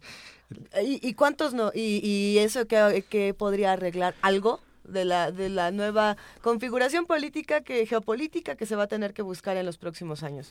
Bueno, obviamente yo quisiera aquí dividir la respuesta como en, en tres secciones, como si, en si, puedo, ¿no? sí, este, el, el, punto al interior de, de, de Reino Unido pues va a ser efervescencia política, sobre todo después que se va a juntar con el resultado del Brexit.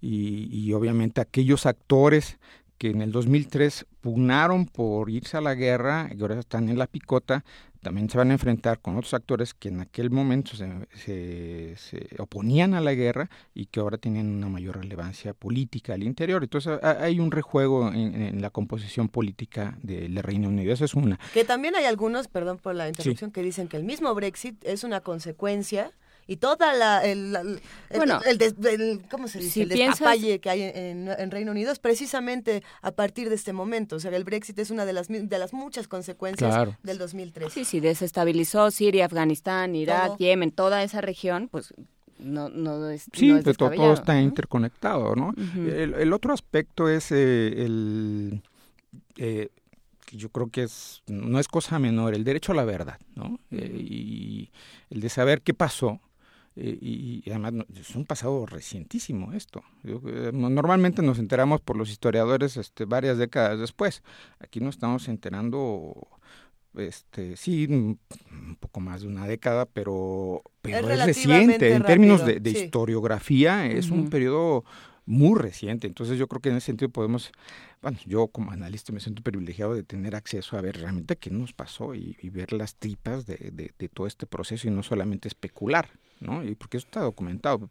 Eh, eh, el, y hay que decirlo, el, reporte Brexit, cuando se lanza ah, por Gordon Brown el, hecho de, hacerlo, lo anuncia en el 2009, se esperaba que se, en el 2012 se, se, diera a conocer, pero se, se mezcló con elecciones generales, la negativa al acceso a información clasificada, a la, entre ellas eh, las comunicaciones entre Bush y Tony Blair, este, varios, varios factores que fueron, incluso también esto se les, se les dio a, las, a, las, a los familiares de las víctimas para que revisaran, entonces hay todo un proceso ahí de que yo creo que es, es muy valioso, el derecho a la verdad, tanto los que estaban involucrados, directamente afectados, como a la sociedad en general. ¿no?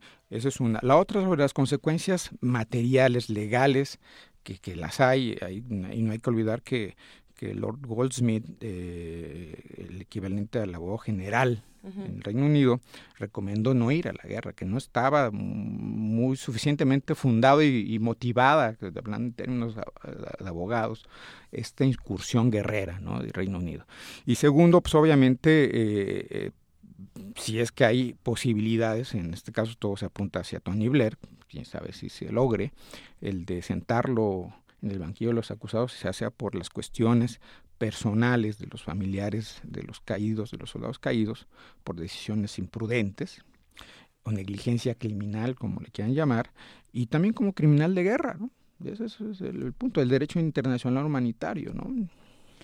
Sí, eh, y, yo me, quedo pensando, digo, a reserva de que sigamos platicando, porque esta, esta omnipotencia del, del ejército y además viéndola tan de cerca, para nosotros es, es un tema que tendremos que discutir, que ahí está la, la, los militares eh, haciendo labor de policía y, poniendo las cosas muy mal.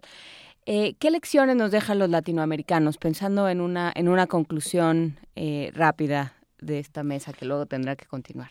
Pues yo insistiría en esta exigencia primero del derecho a la verdad evidentemente, y, y bueno que lo, que lo mencionas, Juan Inés, porque en el caso latinoamericano tenemos pues pocos ejemplos sobre, sobre esta cuestión de, de qué saber eh, o conocer qué pasó cuando hay una decisión de esta envergadura. El caso de las Malvinas, que, que, también es algo reciente, aunque ya es toda una generación la que ha crecido después de las Malvinas, eh, después de, la derrota de los argentinos, eh, se vino un periodo de, profunda introspección y le encargaron a, un almirante retirado que, pues, hiciera pues, un, ejercicio similar al del informe Chilcot. Y de ahí este, se apuntó precisamente también todas las eh, pues, los errores tanto políticos como militares de, del gobierno y los militares argentinos que los lleva a, una aventura trágica y, muy triste y muy lamentable y que obviamente todos conocemos, ¿no? Si al menos ahí hay una experiencia que, que guardada las vidas proporciones este, es aplicable. Y yo creo que tampoco hay que olvidar que este esquema del derecho a la verdad es, es, un, es un principio de derecho internacional humanitario. Entonces, en ese sentido, pues nosotros tenemos no solamente derecho a la verdad, sino también debemos exigir que nuestros gobernantes, nuestros tomadores de decisión y los que operan esas decisiones sean responsables de todos sus actos, ¿no? Y que haya una, consecuencia si, si actuaron mal. Ahí en ese sentido, pues necesitamos todavía avanzar precisamente en eso, ¿no? Y, justo no, no estamos avanzando, al contrario, estamos retrocediendo. Hay que recordar aquí que, que precisamente por la entrada en vigor del nuevo sistema penal, eh, el nuevo sistema de justicia penal en nuestro país, la, el sector defensa de este país, hablo de la CDN y la Marina, eh, cambiaron eh, su normatividad interna, pero no necesariamente para adecuarla en términos de, derecho internacional y, estos compromisos que tenemos con los derechos humanos, sino al contrario, sino para, para centrar y justificar esta participación y que no haya consecuencias si es que hay excesos, ¿no? Pues sí. Y eso lo está este, litigando la Comisión Nacional de Derechos Humanos ante la Suprema Corte. Pues que lo siga litigando y lo seguiremos discutiendo. Muchísimas gracias, maestro Alberto Rubiel Tirado de la Universidad Iberoamericana y ex especialista en temas de seguridad nacional y especialista también en primer movimiento. Muchísimas gracias, Erubiel. Nos escuchamos muy pronto para seguir discutiendo Muchas este gracias tema. a ustedes. Un placer. Escuchemos ahora música tradicional de Irak. Esto es Makam Panjigah.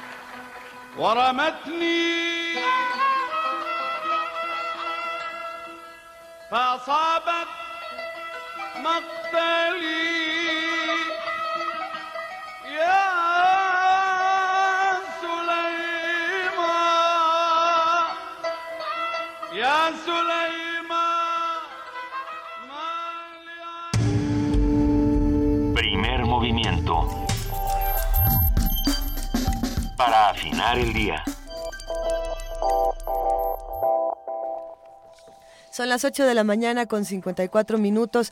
¿Qué opinan de esta conversación que acabamos de mantener con Benjamín Ruiz Loyola y con el maestro Erubiel Tirado?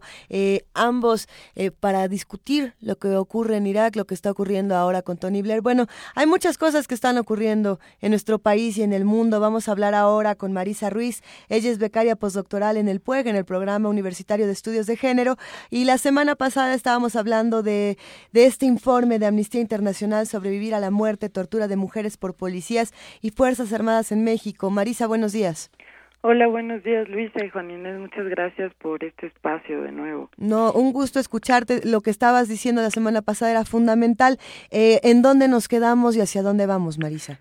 Bueno, pues eh, quería seguir hablando sobre varios de los testimonios que aparecen en este informe. Hoy quiero hablar especialmente del testimonio de Denise Blanco y de su novia Corina Utrera, quienes narraron en este informe cómo ellas fueron violadas y humilladas por agentes de la Marina.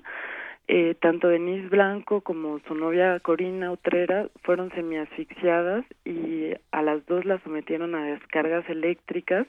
Y este testimonio lo que revela en este informe que presenta Amnistía Internacional es que las mujeres que no se adaptan a los estereotipos de género, ya sea porque son mujeres no heterosexuales, porque son lesbianas, mujeres masculinas o mujeres trans, son castigadas y, y son humilladas también en estas detenciones y en estos arrestos que intentan inflar los números de, de detenciones en esta guerra contra el narcotráfico. Y tanto Denise Blanco como su novia Corina eh, también eh, denuncian que fueron obligadas con amenazas a firmar una confesión de que participaban en organizaciones de delincuencia organizada y delitos de narcotráfico.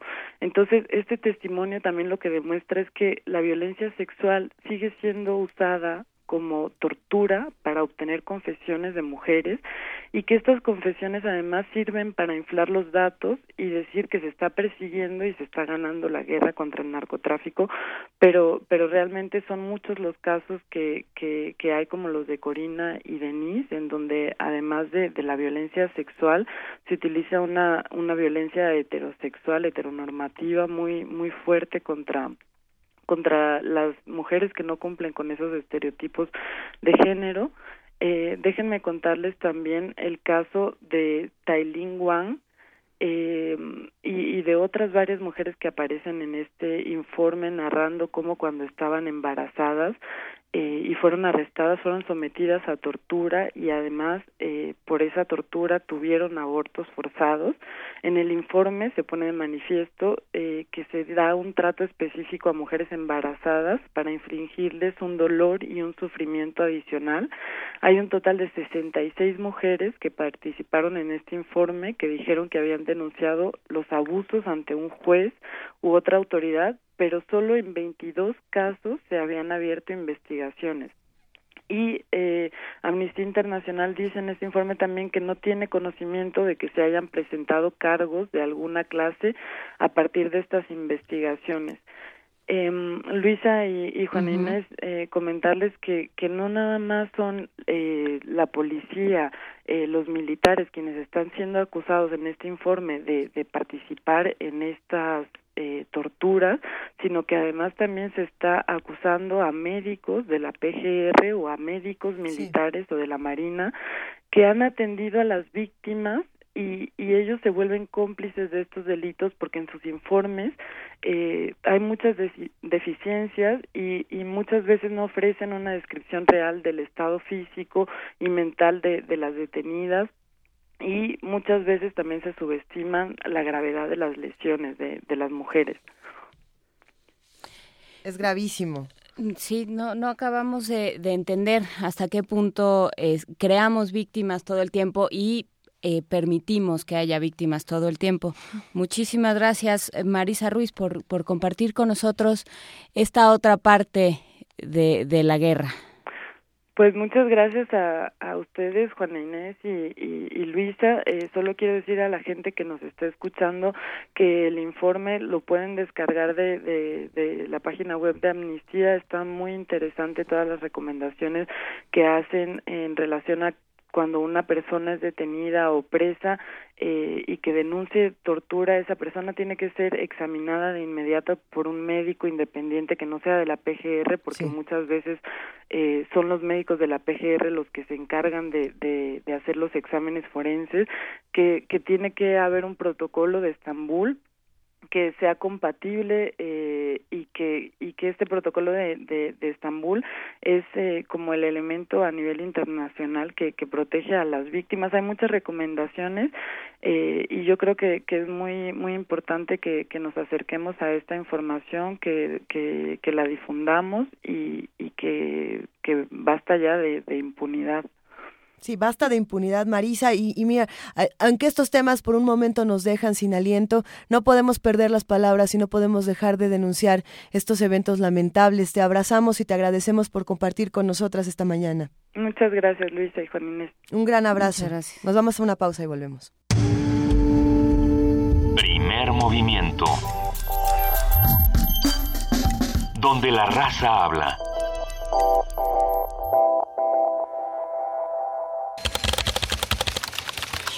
Informativo. La UNAM. El rector de la UNAM, Enrique Graue, y la vicerrectora de la Universidad de Pretoria, Cheryl de la Rey, firmaron un convenio para promover actividades académicas, científicas y culturales. El doctor Graue también firmó acuerdos de colaboración con distintas instituciones africanas de educación superior para fomentar la movilidad de estudiantes y profesores, facilitar el intercambio y materiales académicos y organizar programas conjuntos. Nacional. El Sindicato Nacional de Trabajadores de la Educación entregó al secretario de Educación Aurelio Nuño un pliego de acciones y demandas para mejorar la instrumentación de la reforma educativa. El titular de la SEP se comprometió a instalar este jueves una mesa de trabajo para revisar y analizar los planteamientos sindicales. Una de las demandas del magisterio es el respeto a los beneficios adquiridos para el personal que está en carrera magisterial.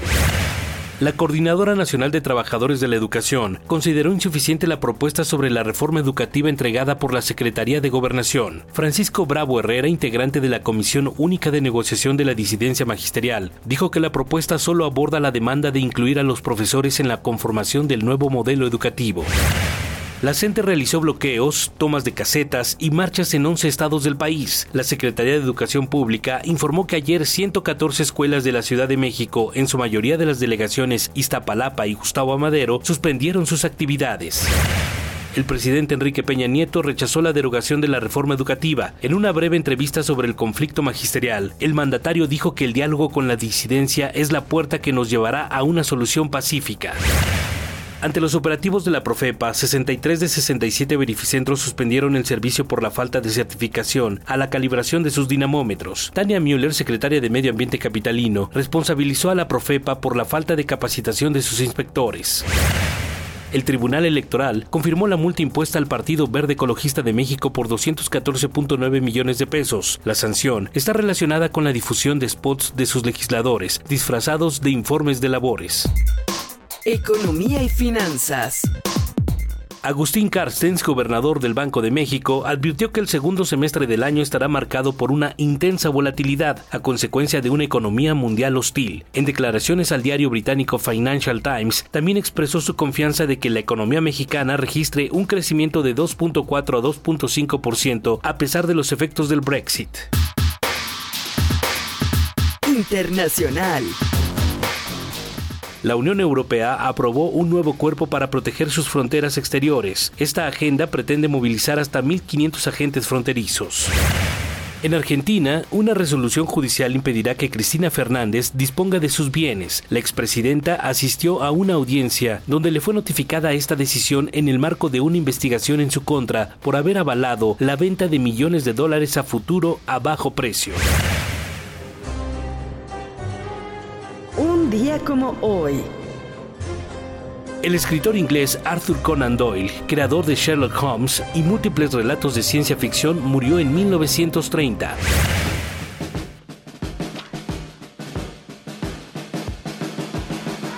Ringo Starr, el baterista más famoso en la historia del rock, cumple hoy 76 años.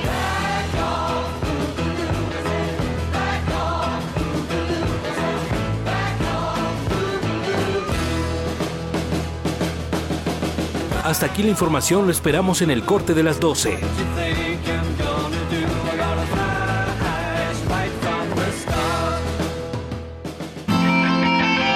Radio UNAM, clásicamente informativa. Primer movimiento. Donde todos rugen, el puma ronronea.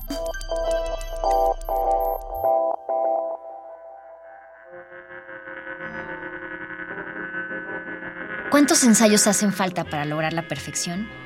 ¿100? ¿200? ¿1000? El éxito es ensayar y errar. Ensayar y errar. Cultivo de ejercios. Experimentación musical emergente. Lunes y viernes 22 horas por resistencia modulada. 96.1 de FM. Radio UNAM.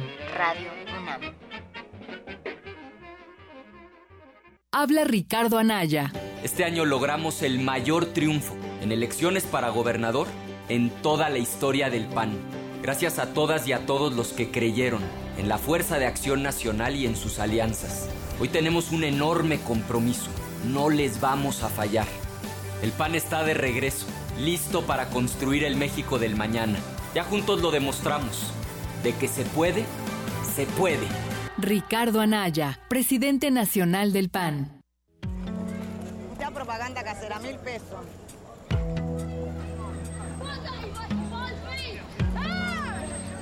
of your country. Accordingly, No importa de dónde eres, qué idioma hablas, ni cuál es tu color de piel. Tus derechos humanos son universales y deben ser respetados. Conoce cuáles son y cómo protegerlos en un programa de análisis y reflexión sobre este tema con Diego Guerrero. Derecho a debate. En la cultura de la legalidad participamos todos. Te invitamos a una mesa de discusión con estudiantes universitarios y especialistas todos los lunes a las 10.05 de la mañana.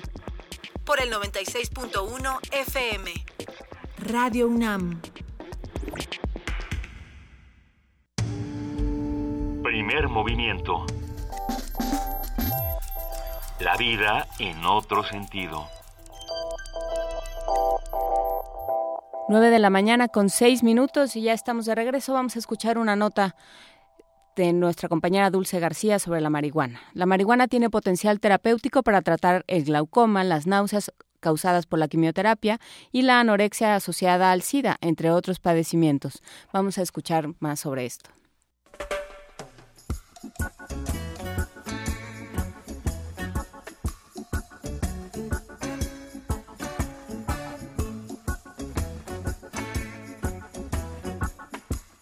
En abril pasado, el Ejecutivo Federal envió al Congreso una iniciativa de reforma a la Ley General de Salud y el Código Penal Federal, que permite a los consumidores portar hasta 28 gramos de marihuana y plantea su uso medicinal y científico. Sin embargo, ante la falta de consenso en el Senado, la discusión se pospuso hasta septiembre, exclusivamente en torno a la regulación medicinal. En lo que llega esa fecha, es interesante conocer el potencial terapéutico, farmacológico y biotecnológico de esta planta, así como sus riesgos. Habla el doctor Enrique Reynó Garza, del Instituto de Biotecnología de la UNAM. Cuando se descubrieron las moléculas activas de la marihuana, como el tetrahidrocannabinol y el tetrahidrocannabinediol, se demostró que tenía propiedades farmacéuticas importantes, modulan procesos inflamatorios, son ligeramente analgésicos y pueden ser neuroprotectoras. Entonces, estas dos sustancias ya tienen una serie de aplicaciones inmediatas, ¿no? La más importante es que el cannabinediol, que además no es psicoactivo, es un antiepiléptico muy potente.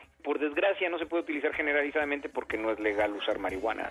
Respecto a los riesgos, el académico aseguró que solo el 8% de los que consumen marihuana se vuelven adictos, cifra baja en comparación con los que consumen alcohol que es del 36%, o tabaco que supera el 50%. La marihuana también tiene potencial terapéutico para tratar padecimientos como el glaucoma, las náuseas causadas por la quimioterapia, la anorexia asociada al SIDA, la artritis reumatoide y los disturbios del sueño, entre otras. Escuchemos al doctor Reynó.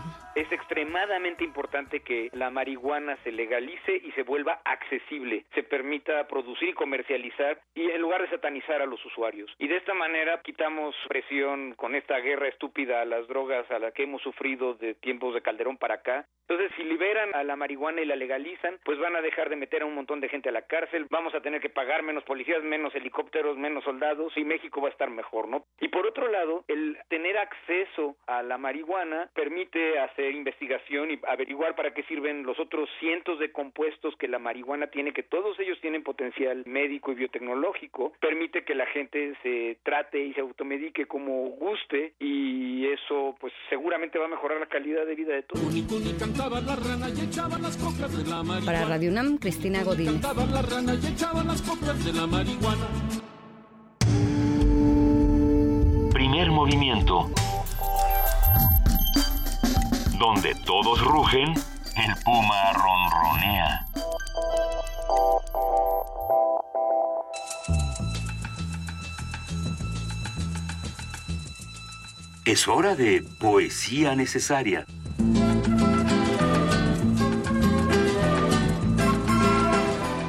Poesía necesaria en la voz de nuestra queridísima Juana Inés de esa esta mañana. ¿Qué hay? ¿Qué hay? Hay un poeta, Musin al-Ramli, que nació en Shirkat, al norte de Irak, en 1957. Y bueno, ahora que se acaban de anunciar en los últimos minutos que eh, la cantidad de muertos en, por el atentado en Bagdad del, del fin de semana en un café de Bagdad durante los últimos días del Ramadán ya asciende a 281 personas.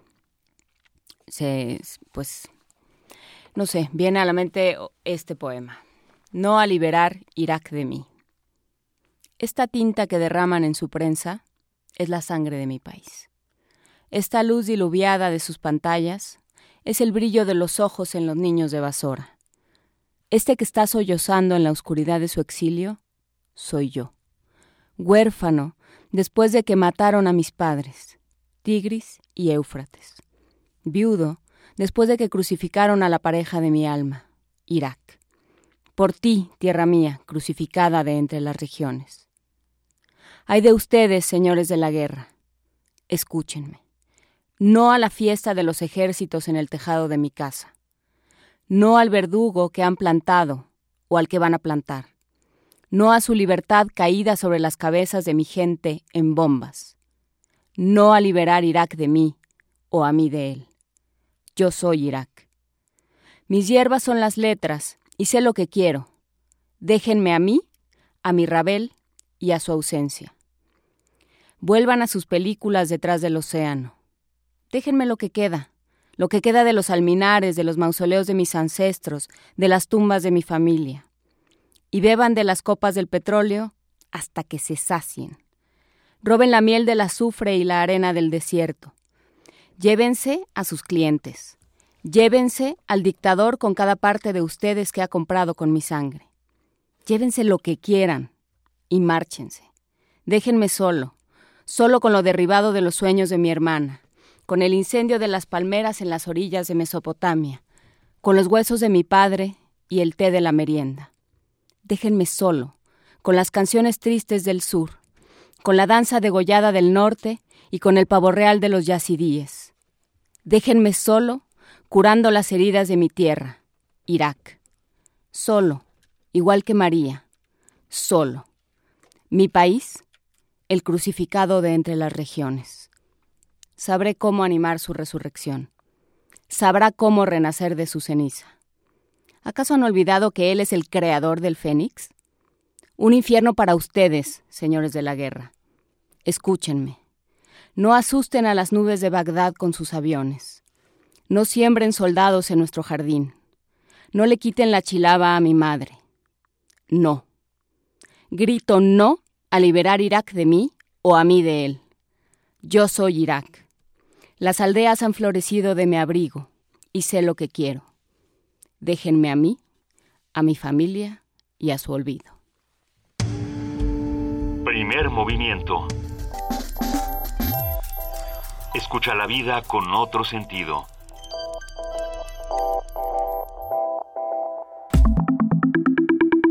La mesa del día. Si ustedes como yo se están recuperando de este poema, quédense con nosotros porque está arrancando nuestra mesa del día y como todos los jueves es mundos posibles. O sea que a ver si nos recuperamos ahora de los mundos posibles que vienen también con una intensidad y con muchísimas propuestas como las que siempre nos trae el doctor Alberto Betancourt, doctor en historia, profesor de la Facultad de Filosofía y Letras de la UNAM y coordinador del Observatorio del G20 de la misma facultad. Querido doctor Alberto Betancourt, bienvenido. ¿Cómo estás, Alberto? Hola Luisa, muy buenos días. Juana Inés, un abrazo para todos nuestros amigos del auditorio. La tierra del Fénix. La tierra del Fénix yo creo que es el mundo entero. Es un Fénix que tiene que renacer cada día de sus cenizas porque cada día se lleva uno tantos golpes en el alma, en la moral, se cometen tantas violaciones a la ética que pues eh, hay que reconstruir el mundo entero que está hecho añicos cada día. Y es una labor muy importante eh, que tenemos que hacer entre todos. Es una tarea humana, digamos. Eh, Aunque parezca que nuestros gobernantes están haciendo lo contrario. Así es, y ahí es quizá donde a veces interviene, o donde es tan importante que intervenga la sociedad civil para hacer su propia tarea en la construcción de la democracia. Qué importante es registrar lo que ocurre en el mundo, documentarlo y leerlo. Qué importante papel ha jugado nuestro papel en la construcción de eh, nuestro país, perdón, qué importante papel ha jugado nuestro país en la construcción de un mundo más justo y específicamente qué papel tan importante ha jugado nuestra universidad. Venía yo escuchando la conversación que tuvieron hace un momento con, Benjamín, Ruiz y Erubiel Tirado. Que, ¿Se imaginan ustedes lo que significa que México, como parte del Comité de Desarme de la ONU, haya asistido a Irak a documentar que la guerra se estaba construyendo sobre una mentira y que su primera víctima fue la verdad. ¿Se imaginan ustedes qué importante fue también en Irán, que en ese caso también una investigadora de la UNAM, una científica de la UNAM, atestiguara que Irán no estaba construyendo un arma nuclear? Por eso es muy importante realizar esta labor que los medios hegemónicos en algunas ocasiones vituperan, creyendo que se trata simplemente de estar renegando de todo. Yo quisiera hablar el día de hoy de un importantísimo acontecimiento geopolítico que ocurrió la semana pasada, eh, cuando se realizó la cumbre de países de América del Norte en Ottawa, Canadá, y en la que se discutieron eh, cosas realmente importantes, independientemente de los lapsus, del humor involuntario, que cometieron los jefes de Estado y particularmente nuestro presidente, un aspecto que tiene su carga simbólica importante, tampoco es cualquier cosa, Yo lo lamento mucho por el respeto que me merece la investidura presidencial y el hecho de que el presidente Enrique Peña Nieto pues nos representa a todos los mexicanos. En ese sentido no se puede uno sentir bien de que le vaya mal, eh, de que se exhiba un poco eh, el, el, papel que está jugando en esas reuniones. Me gustaría mucho más un presidente que enarbolara una política exterior digna, propia, que recuperara nuestra tradición diplomática, pero creo que más allá de las anécdotas, ocurrieron una serie de cosas muy importantes que vale la pena analizar. Quisiera comenzar diciendo que el anfitrión, eh, Justin Trudeau, ah, bueno, perdón, antes de, de hablar del anfitrión, quiero mencionar que me parece que esta cumbre es muy importante a un nivel geopolítico, fundamentalmente porque Estados Unidos necesita garantizar su supremacía en el siglo XXI. Y para hacerlo tiene que enfrentar a dos grandes competidores. La Unión Europea, su competidor clásico con el que tiene relaciones de cooperación y rivalidad, podríamos decir en términos más eh, mundanos, relaciones de amor y odio, y por otro lado su segundo competidor, quizá el más importante en este momento, que es China. De tal suerte que para Estados Unidos la reunión de América del Norte es fundamental porque eso le permite garantizar su espacio básico de inserción en la economía global y también es la plataforma a partir de la cual la administración de Obama está intentando recuperar América Latina, en lo cual desafortunadamente desde mi punto de vista pues ha tenido mucho éxito. Quisiera hablar ahora sí un poquito del anfitrión de la cumbre, Justin Trudeau, quien nació en 1971 cuando su padre, Pierre Trudeau, cumplía tres años como primer ministro de Canadá. Es un personaje político que nació en la sede del gobierno canadiense. Es licenciado en literatura inglesa y en pedagogía y el 28 de mayo de 2005 se casó con Sofía Gregoire, conductora de televisión y profesora de yoga. Despuntó políticamente en octubre de 2000 tras pronunciar un discurso panegírico en el funeral de su padre. Es partidario de la legalización de la marihuana y el 19 de octubre de 2015 se convirtió en primer ministro de Canadá. El diario británico The Guardian lo describe como un líder telegénico que retiró seis aviones que participaban en Siria, lo que le ocasionó algunos roces con Obama. Sin embargo, participa aún en el programa de entrenamiento militar, en el intercambio de inteligencia, en la venta de armas y se ha comprometido a comprar 65 jets de combate. El 25 de junio, durante la cumbre de América del Norte celebrada en Ottawa, Trudeau dijo, los tres expresamos nuestro firme apoyo a los derechos LGTB. Eh, es un personaje que tiene sus bemoles. Y de acuerdo a Weston Fiffen, en un texto que él publica en la revista The Atlantic, Trudeau afirmó en revire a una pregunta que le hizo un periodista a Enrique Peña Nieto sobre los hechos de Nochistlán.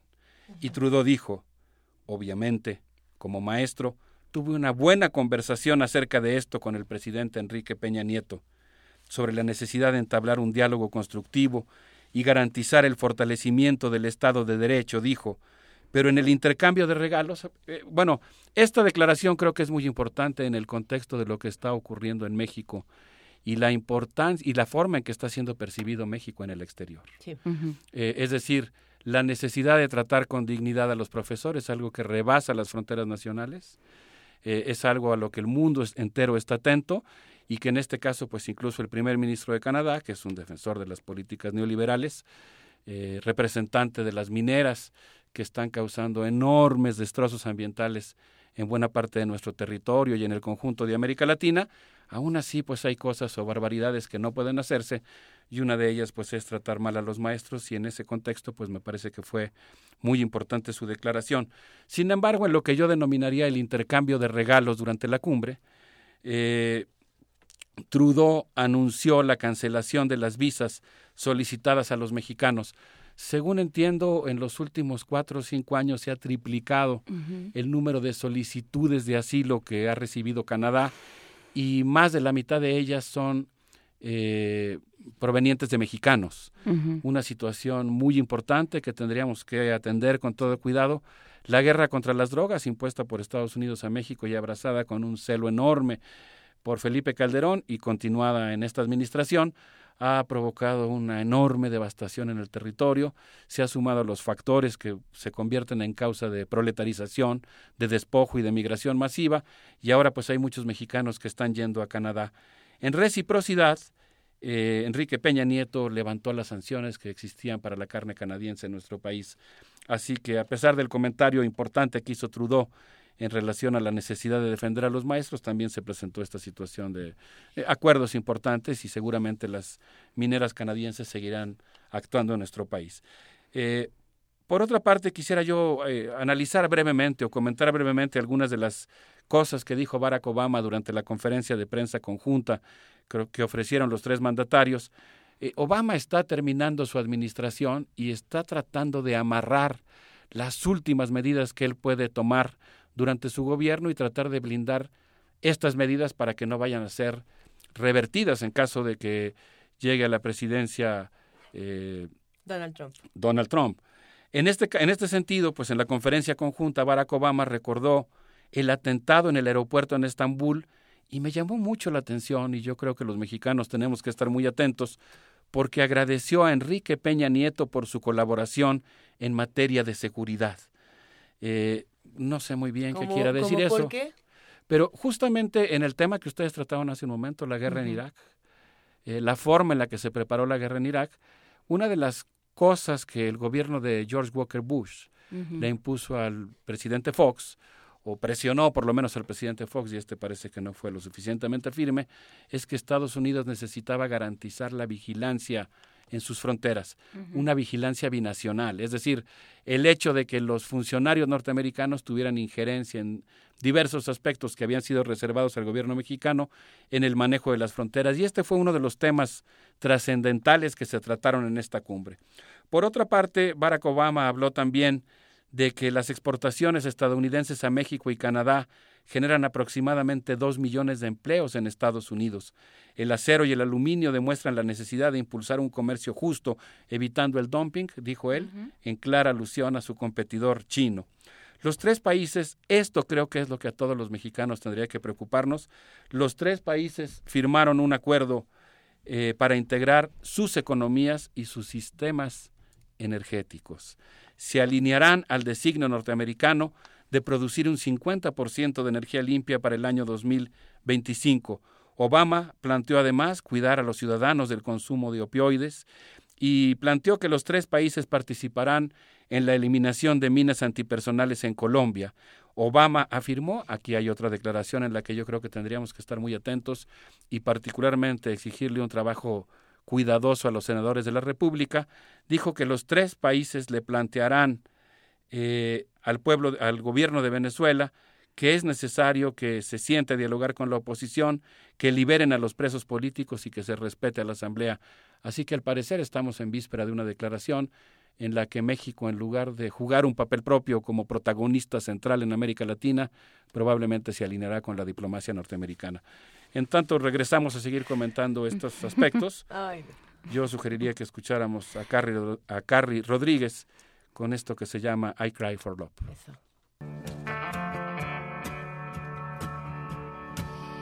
I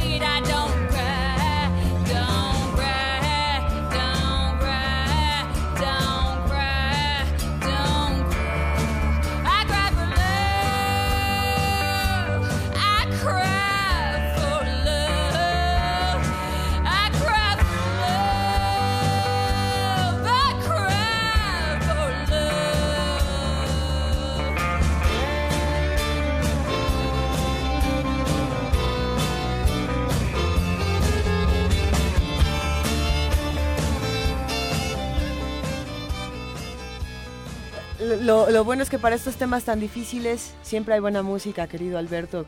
Es complejo lo que estamos discutiendo. Fuera del aire hablábamos de qué va a pasar con Venezuela, de, de cómo se va a integrar México en estas discusiones. Bueno, no son temas fáciles. Pero bueno, vamos a, vamos a seguir con, con, esta reunión de Estados Unidos, Canadá y México. ¿Quién fuera como el poeta Musin al-Rabli, ¿no? Y pudiera uno cantar hacia el mundo y a la necesidad de reconstruir lo que se destruye Eso. Cada día. Pues eh, nosotros tenemos esa urgente necesidad. Me imagino que nuestros amigos del auditorio, igual ustedes, Luisa, Juana Inés, uh -huh. pues la verdad es que siempre tenemos dificultades para leer realmente qué significan estos eventos diplomáticos y particularmente esta cumbre, pues creo que es difícil de escrutar. Yo quisiera arriesgar aquí una hipótesis. Creo que el tema central, como lo informó la Embajada de los Estados Unidos, consistió en que los tres países integrarán sus economías y sus sistemas energéticos. La cumbre se planteó alinear a México y Canadá respecto al propósito estadounidense de usar un 50% de la energía limpia, algo que sonaría como bueno para el medio ambiente yo creo que en realidad tiene que ver con el compromiso de México de adoptar las medidas, las normas y los estándares que Estados Unidos está proponiendo para salvar a su propia industria automotriz. Parte de los acuerdos que se firmaron en Ottawa consisten en que en materia de transporte se acordó acelerar el despliegue de vehículos limpios en las flotas del gobierno y en la industria automotriz, fomentar la inversión pública y privada en infraestructura para el establecimiento de corredores de repostaje en toda América del Norte, así como homologar la normatividad de las tres naciones.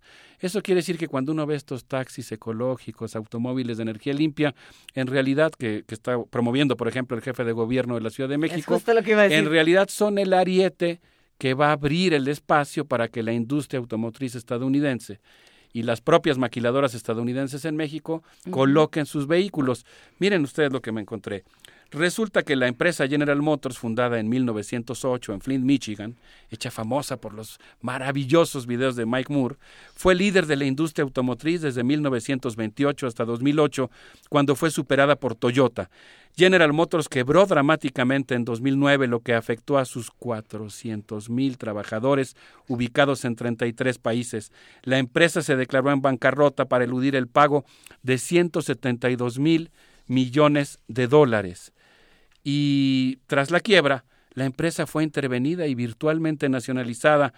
Eh, se compraron 60% de las acciones por parte del gobierno de Obama y Obama lo que hizo fue reducir los objetivos que consistían en una expansión global de la industria automotriz para plantearse que la plataforma para re reorganizar y reestructurar de nuevo a la industria automotriz sería fundamentalmente el mercado norteamericano. De tal manera que lo que ocurrió en la cumbre es que Obama presionó a Trudeau y al presidente Enrique Peña Nieto para que aprobaran estos estándares que permitirán que los vehículos norteamericanos lleguen a México eh, y enfrenten a sus competidores de otros países. Por supuesto. Eh, se trata, por lo tanto, pues de una cosa bastante lamentable. Yo quisiera arriesgar aquí la hipótesis de que lo principal que ocurrió en Ottawa es una hipótesis, creo que a veces es mejor situarse con la perspectiva de alguien que modestamente está intentando entender el mundo en el que vive y no hablar con la arrogancia con la que hablan algunos analistas como si supieran todo a su perfección y no tuvieran dudas, pero a mí me parece que lo principal que ocurrió en Ottawa es que Obama señaló que el problema fundamental es que en la zona Asia-Pacífico no todas las economías tienen las mismas reglas. Algunos no protegen a sus trabajadores o al medio ambiente y por lo tanto es absolutamente indispensable aprobar el TPP, pues esto permitiría remontar la situación.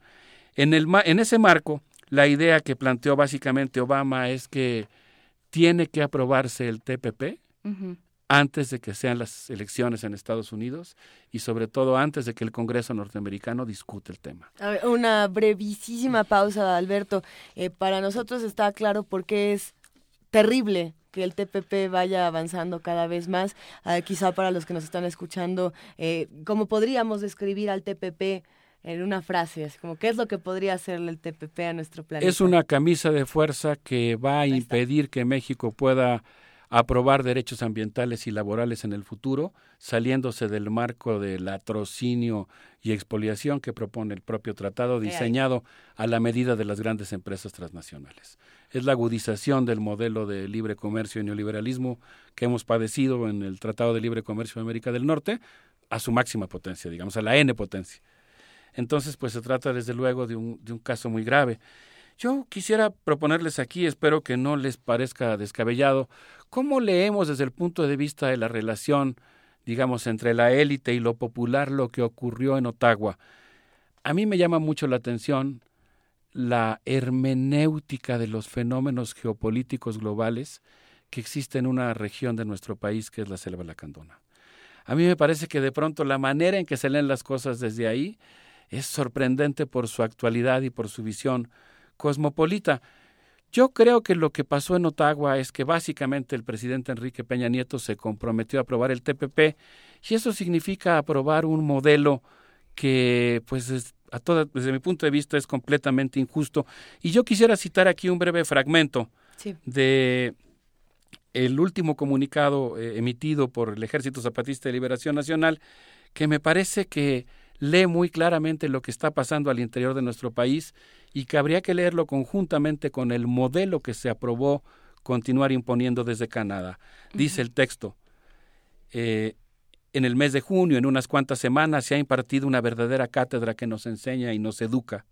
Se ha descuidado una vez más el carácter del Estado en México, en lo que se refiere a la llamada Ley 3 de 3. En cuanto los capitalistas les chasquearon los dedos, todos los poderes institucionales corrieron a corregir lo que no era del gusto de su amo. No conformes con saber que mandan, los grandes señores del dinero mostraron a quien quisiera verlo quién decide realmente.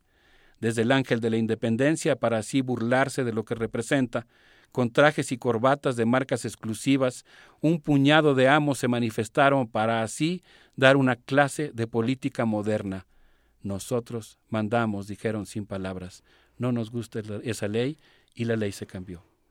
Y yo creo que algo que está ocurriendo en nuestro país y que es muy lamentable es que hemos visto cómo hay un sector de la sociedad frente al cual el gobierno mexicano es extraordinariamente hipersensible.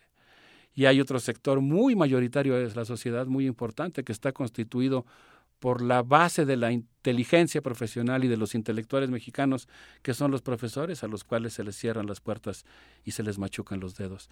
Y yo creo que lo que pasó en Ottawa, y ahí es donde creo que no está fuera de lugar esta cita de hermenéutica global hecha desde la selva lacandona, es que justamente lo que se aprobó pues es un modelo de desarrollo económico que está implicando un verdadero shock social. Es decir, el modelo que va, tú me decías que definiera yo en una frase lo que es el TPP. Y yo creo que el TPP es básicamente la edificación de un sistema normativo que altera profunda y drásticamente el pacto social existente en México en función de desmantelar los derechos laborales y ambientales que existen actualmente para permitir un mundo en el que la voracidad empresarial tenga rienda suelta. Y en ese sentido, pues yo creo que pues es muy importante que los ciudadanos mexicanos eh, eh, hagamos un esfuerzo por frenar esto que yo llamaría un poco de broma porque la heroína fue un tema central en la cumbre de Ottawa, la prisa yonki por aprobar el TPP. Digo la prisa yonki un poco bromeando con esta enorme, eh, este síndrome de abstinencia que tienen los adictos a esta sustancia y en este caso pues la prisa, la compulsión que se tiene por aprobar algo que va a intensificar los problemas que estamos padeciendo en nuestro país. No sé cómo ves. Es que precisamente esta, esta reunión, esta cumbre de, América del Norte es tan ácida que parece haber sido escrita por Irving Welsh. O sea, sí, sí es este... Eh, es, terrorífico. No, no sé qué, podemos sacar eh, de todo esto. Sin embargo, me sigo preguntando si Estados Unidos realmente garantizó su supremacía frente a China y frente a la Unión Europea. Porque si la Unión Europea, si bien está en crisis, no creo, no, no creo que haya comprobado de alguna manera que está más arriba que ninguno de estos dos. Pero tampoco sé si esa es la tirada o si está buscando eh, quedarse con el TPP para luego arrasar con todo lo demás. ¿no? Ay, yo, yo creo que la pregunta que haces es central. ¿no? Nosotros no podemos, bueno, estamos diciendo con, con sencillez que no es fácil leer lo que pasó. Que no no no, no, es así decir, ay, miren, les voy a decir qué fue lo que pasó y ponerte en el plan de que vas a explicar. Y como hacen algunos analistas en la televisión, a veces con muy poca información, casi decir, ¿puedo borrar? Yo creo que en realidad más bien como universitarios cabría decir que estamos en un mundo extraordinariamente complejo. Hay cosas de clase, hay cosas de sello, de marca, de, de, marca de clase, digamos, que son muy evidentes y que también hay que denunciar, ¿no? Ante las cuales no hay que andar con ambigüedades. Pero la verdad es que es difícil leer lo que pasó. Lo que yo sí podría decir, lo puedo proponer ya no como una hipótesis, sino como una premisa de lo ocurrido, es que para Estados Unidos la cumbre de América del Norte es central para su estrategia de competencia con China y la Unión Europea y, no encontró resistencia. Lo que vimos fue un presidente de, México y un primer ministro de Canadá que fueron absolutamente obsecuentes. Sí, yo creo que, que el tema más bien, no eh, más, allá de, de, encenderse, yo creo que el tema es decir, a ver, eh, ahí están ahí está una serie de intereses, o sea, cada uno de los de los mandatarios que defiende su parcelita, porque las mineras canadienses tampoco este, venden piñas, ¿no? Ni la venta de armas. Venden oro, pero es otra cosa. O sea, tampoco son tan tan facilitas, ¿no? Entonces, eh, lo que lo que no está poniendo el gobierno de México, más allá del embate de las transnacionales y, los oscuros intereses y demás, lo que no está poniendo el gobierno de México es, por un lado, la claridad de decir esto es lo que queremos, beneficiamos a México por estas razones. Lo que no está poniendo México es ni claridad ni una verdadera, eh, un, verdadero liderazgo, ¿no? una verdadera presencia dentro de la región. Y entonces, bueno, pues nos tendremos que preguntar qué vamos a hacer con todo, con eh, América Latina, está la cumbre de la APEC, que no, no, este, que también plantea cosas interesantes en términos de, de unión económica. O sea, realmente México tendría que tener una presencia y una solidez diplomática, como lo hemos dicho aquí, y en términos de, de política transnacional, mucho más fuerte, ¿no? Más allá de, pues sí, por supuesto que, que, los intereses económicos quieren lana, pues sí, por eso son intereses económicos, ¿no? Pero entonces, ¿qué vamos a hacer desde la política? Completamente de acuerdo contigo, eh, Juan Inés. Yo pienso que un estadista tiene que tener una visión de Estado, no solamente de negocios. Los negocios pueden ser una parte muy importante de la economía. Eh, digamos, qué duda cabe, ¿no? De que se requiere que haya negocios para que el mundo funcione. Eh, yo creo que puede haber una variedad de tipos de negocios y de tipos de fuerzas productivas y de unidades productivas y de formas de propiedad y de estilos de producir. Pero bueno, digamos, pues, concedamos que se requiere de actividad económica. Pero lo que no puede ser es que si tú eres un jefe de Estado, reduzcas tu discurso exclusivamente a hacer negocios, sin abordar también otros temas que forman parte de tu competencia como jefe de Estado. Por ejemplo, no se dijo una palabra sobre los derechos de los migrantes, no se dijo una palabra sobre los derechos de los mexicanos que viven en Estados Unidos, y como tú muy bien señalas, no hubo una palabra sobre la postura mexicana en relación a América Latina. Eh, vamos a conceder que en el proyecto de la actual administración la conformación de esta eh, América del Norte es fundamental, pero en todo caso tendría que haber un protagonismo mexicano, tendría que haber una postura mexicana. A ver, entonces, Estados Unidos quiere garantizar la supremacía contra la Unión Europea y China. Por otro lado, Enrique Peña Nieto lo que muestra es esta falta de organización, esta falta de liderazgo. Eh, y sí, si bien no se habla del tema de los migrantes y no se habla eh, de los derechos de, los mexicanos en Estados Unidos, eh, con Justin Trudeau en Canadá sí pasa algo interesante con este asunto de las visas. ¿No? ¿Qué pasa? Que dice, bueno, que ya no se necesita esta visa para que te vayas a Canadá, pero Justin Trudeau no queda tampoco como el héroe de esta, de esta reunión, ni como el mejor anfitrión de, de todas las cumbres, ¿o sí? No, por supuesto, yo creo que, que la producción de armas, eh, el daño que están provocando las mineras, en el caso de Canadá, pues es eh, eh, verdaderamente impactante. Creo que sí hay una coincidencia en, en la forma, digamos, en la que fueron tratados Canadá y México, en el sentido de que la presión norteamericana fue extraordinaria. No estoy diciendo que Canadá sea nuestro aliado, que eh, no, no lo estoy planteando así, pero creo que el resultado fundamental de esta cumbre es que eh, Barack Obama presionó muchísimo para cosechar los últimos frutos de su administración y blindar las medidas que ya ha adoptado y eso pues significó, significó que la cumbre de Ottawa sirvió básicamente para presionar al primer ministro de Canadá y al presidente mexicano.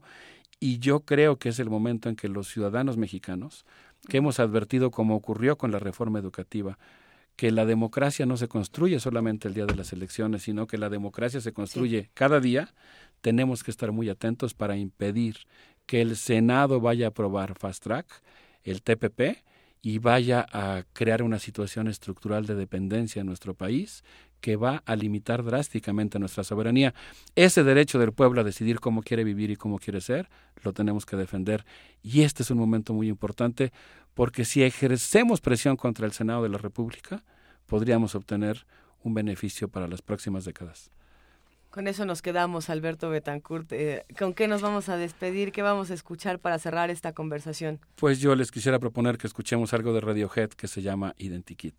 Eso. Muchas gracias a todos. Un verdadero placer, querido Alberto Betancourt. Nos escuchamos en los próximos mundos posibles. Un abrazo para el auditorio de Radio UNAM.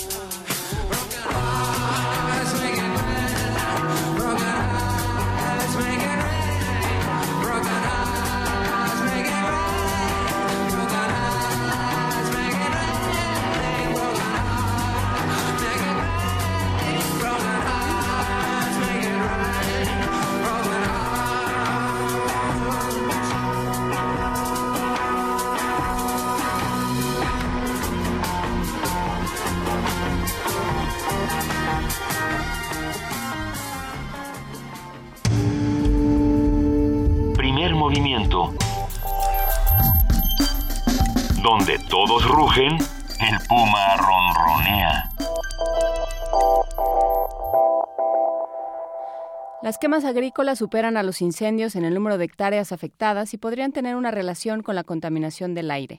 Nuestro compañero Antonio Quijano preparó la siguiente nota al respecto.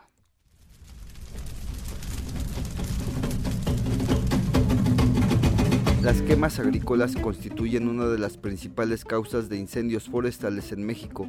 Al respecto, habla la doctora Lilia de Lourdes Manso Delgado, del Instituto de Geografía. El fuego en sí es una herramienta indispensable para las actividades agropecuarias en, México, pero si no se realiza con cierto cuidado y a ciertas horas del día, considerando las condiciones de viento y demás, pues se pueden convertir en incendios muy grandes. A decir de la especialista, podría haber una relación entre estas quemas y la contaminación del aire. Las quemas agropecuarias también juegan un papel importante, porque si bien los incendios de gran relevancia se pueden presentar en algunos años y en algunas, algunos estados, en México, de acuerdo a las cifras realizadas por un censo agropecuario, se queman 20, 30 o 40 veces más superficie por actividades agropecuarias que los mismos incendios forestales. Entonces, las mismas quemas agropecuarias estarían en un momento dado incidiendo o participando, contribuyendo también a los aspectos de, de contaminación del aire. Para el doctor Víctor Barradas del Instituto de Ecología, es necesario replantear estas costumbres ancestrales. Yo creo que tenemos que transformar esto. No podemos seguir viviendo con, con los mismos paradigmas de hace 500 años y, y seguir explotándolos y haciéndolo del mismo modo. Esto lo hacían desde antes de la época prehispánica. Entonces, ahorita ya la, la forma de cómo se lleva a cabo todo esto es mucho más este peligroso porque podríamos decir que pueden ser desde este punto de vista incendios inducidos, ¿no? México tiene dos temporadas de incendios forestales. La primera, que inicia en enero y finaliza en junio, abarca la zona centro, norte, noreste, sur y sureste del país. La segunda, que inicia en mayo y termina en septiembre, afecta a la zona noroeste. De acuerdo con la Comisión Nacional Forestal, desde enero de 2005 a febrero de 2016, más de 3 millones de hectáreas han sido afectadas por incendios, en su mayoría provocados por el ser humano. Para Radio UNAM, Antonio Quijano. Primer movimiento. Donde la raza habla. Son las 9 de la mañana con 48 minutos y estábamos celebrando por un invitado que próximamente va a estar aquí en la cabina de Radio UNAM. Hablando sobre inversión en la ciencia. Eso va a estar interesantísimo, pero tenemos todavía muchísimo que platicar y estamos también celebrando porque ya tenemos a un invitado en la línea que nos hace, nos va, es- a ver, ¿cómo, cómo, cómo explicarlo? Va a hacer que con las señales escuchemos. Exactamente. Muy buenos días, Sergio Eso es, Batis. Sergio Batis. Director de la obra Música para los Ojos. ¿Cómo estás, Sergio? Muy bien, muy bien. No saben qué orgullo nacional me da poder estar en su programa. Hombre. Y eso que traigo el orgullo nacional bien adolorido. No, no, adelante con el orgullo nacional. Cuéntanos, Sergio Batis, ¿qué es música para los ojos? Pues Música para los Ojos es una obra de teatro de una compañía muy particular que es Seña y Verbo. Este, creo que ustedes ya los conocen, pero en general, este, eh, lo que me gusta es platicarles más que de la obra, de contarles de la compañía. Eso. Son actores, actores sordos, eh, y es una compañía que lleva ya 23 años eh, haciendo teatro profesional en México. Entonces, eh, ya nada más con eso es para que se dé una idea a la gente de, la, de que no va a haber algo que, que, que encuentre en la tele o que encuentre en Netflix. este, esto es algo que solo va a poder ver en el teatro. Y es una, una obra que es para toda la familia. Em, se llama Música para los Ojos y es justo un, un intento nuestro de hacer visual la música. Porque, bueno, si algo, si por algo se ha caracterizado seña y verbo, ha sido por realmente poner, eh, de- poner sobre el escenario lo que, lo que implica el mundo eh, como lo concibe alguien que no tiene acceso al sonido. Exactamente. Es este justo a- a- para esta obra nos preguntamos qué qué de la música no le es ajena a una persona sorda. Eh, y por más pues, este, profunda y con muchas complicaciones que pueda tener esta pregunta que nos hicimos, lo que lo que quisimos fue resolverlo jugando en el teatro Claro. y encontramos nuestras respuestas y están ahí en la escena de cómo la música no es completamente ajena a una persona sorda. Este, de hecho, hay un punto de unión muy, muy este, particular que es el ritmo y estos actores como actores profesionales saben lo que es manejar el ritmo en escena y ahora lo que hicimos fue nada más este, ahondar en ese trabajo del ritmo usando en vez del ritmo de la escena normal en el teatro usar el ritmo de música de los grandes clásicos de Beethoven, de Bach, de Vivaldi, de Mendelssohn. Oye, ¿y estos actores son, eh, tienen debilidad auditiva? Eh, ellos son, eh, no me acuerdo el término exacto porque hay, hay, hay todo un rango enorme. Los Claro. hipoacúsicos que oyen un poquito, pero con un aparato ya podrían oír bien.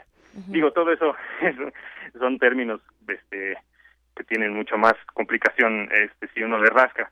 Pero claro. los actores en seña y verbo son sordos que no oyen nada, así de simple. este y realmente el trabajo que hacemos aquí para que ellos para que marquemos el ritmo de estas piezas este, musicales es a través de una conexión visual. Eh, yo eh, la obra es- tiene el formato es un concierto, es una obra de teatro que es un concierto. Y en el concierto el director soy yo, que soy el director también de la obra, pero soy el, pro- el personaje que hace al director. Ajá. O sea, el Y- director hacia el director es una cosa muy meta, dirían ahora, ¿no? sí, más que más que una cosa muy profunda teatral, es una solución este, completamente práctica. Ajá. Que em, yo estoy escuchando la música y yo estoy marcando el pulso y el ritmo de esta música que ellos van siguiendo, así contando historias como siempre han sabido contar la seña y verbo con la, la, la maestría de la, de la pantomima de sordos y las imágenes eh, silenciosas de- del mundo de los sordos, pero ahora tienen, este, están enmarcadas en música de los, de los grandes clásicos, ¿no? Y pues, eh, ¿qué, qué- a ver, un niño, un niño que, que sí escucha, ¿no? que escucha normalmente, ¿qué, ¿qué ve cuando ve esta obra? O sea, ¿es solo para sordos? ¿Es para todo el mundo? ¿Para quién es esta obra? No, pues es para todos. La verdad, eh, la, la idea de Seña y Verbo en sus obra- obras siempre es eh, no solo que sea para el público sordo, sino para que sea el público sordo, oyente, bueno, para todo el mundo que se quiera meter al teatro, este puede disfrutar esta obra. Ustedes verán un concierto que aparentemente es muy normal y a la hora de que los músicos tratan quieren sacar sus instrumentos del, del- sus estuches, en vez de salir instrumentos salen títeres, sale escenografía, eh, salen este bueno utilería muchas cosas y empieza a, hacer una pues todo un, un juego visual y, y- y musical. O sea realmente la obra es creo que eh, la única obra en seña y verbo que no que no usamos señas ni español sea de hecho es esta esta es no solo para todo el público sino para todo el público de todo el mundo Es universal porque la música es universal. Exactamente. Y justo también los gestos y la y la, la, la pantomima de sordos también tiene una cosa este, eh, completamente eh, que relaciona a todos los seres humanos, sin importar de dónde de dónde seamos. Entonces, este juntamos eso esa esa universalidad de la música con con este con las imágenes de la pantomima de sordos y realmente es un espectáculo que no no te deja descansar. este arranca Excelente. este, y bueno pues qué les cuento porque así el auto guayabazo pues es un poco medio No, no, no, pues está muy Pero, bien. pues, Ven a vender tu obra, ¿cómo no? Nos estamos emocionando aquí. pues la idea es que vea, vayan a ver qué tanto es cierto todo lo que les estoy contando. Van a ver, estamos en el Teatro Helénico todos los domingos a la una de la tarde hasta el día 28 de agosto. Realmente son dos meses, pero solo es una función a la semana, así es que tampoco se confíen mucho. Cáiganle al teatro. y, Este, les ¿Qué aseguro días? que se la van a pasar muy bien. Los domingos. Perfecto. Arrancamos justo este domingo que acaba de pasar. Entonces, ahora sí, los domingos que viene hasta el 28 de agosto, ahí vamos a estar. Ahí estaremos. Pues ahí estaremos. Eh, muchísimas gracias, Sergio Batis. Eh, a mí me consta que los niños que lleva uno a seña y verbo siempre, se- siempre salen con unas ideas muy curiosas y con una felicidad por los títeres y demás. Muchísimas gracias, Excelente. Sergio Batis, por No, esta hombre. conversación. A ustedes por, por, por este, tenernos en su programa. Un abrazote, hasta luego. Igual, adiós. Los domingos de aquí al 28 de agosto a la una de la tarde, eh, música para los ojos, enseña y verbo en el teatro, en el Centro Cultural Helénico.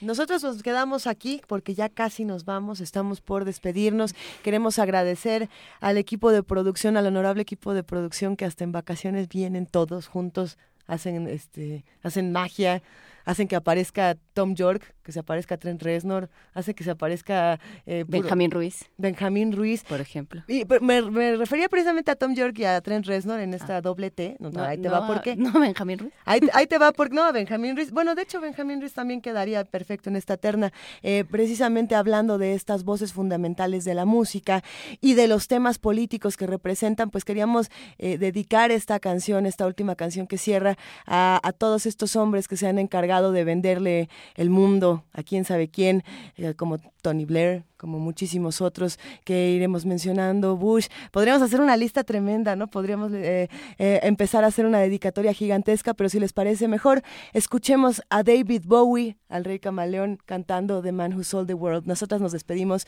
y nos escuchamos mañana de 7 a 10 de la mañana. Eh, muchísimas gracias. Esto fue Primer Movimiento. El mundo desde la universidad.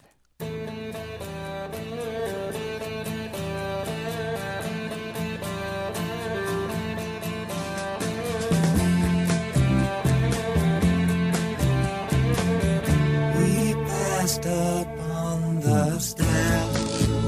We spoke of wasn't when, although I wasn't there. He said I was his friend, which gave us some surprise. I spoke into his eyes, I thought you died alone a long, long time ago.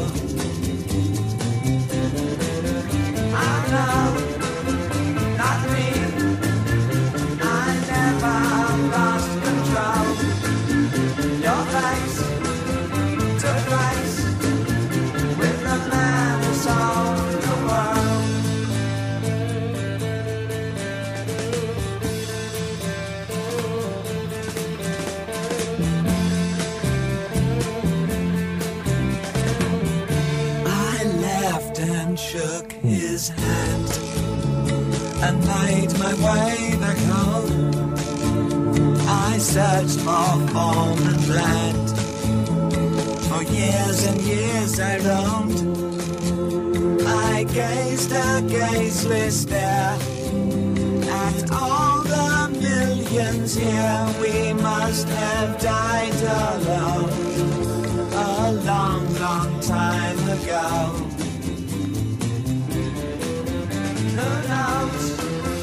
Not me. We never lost control.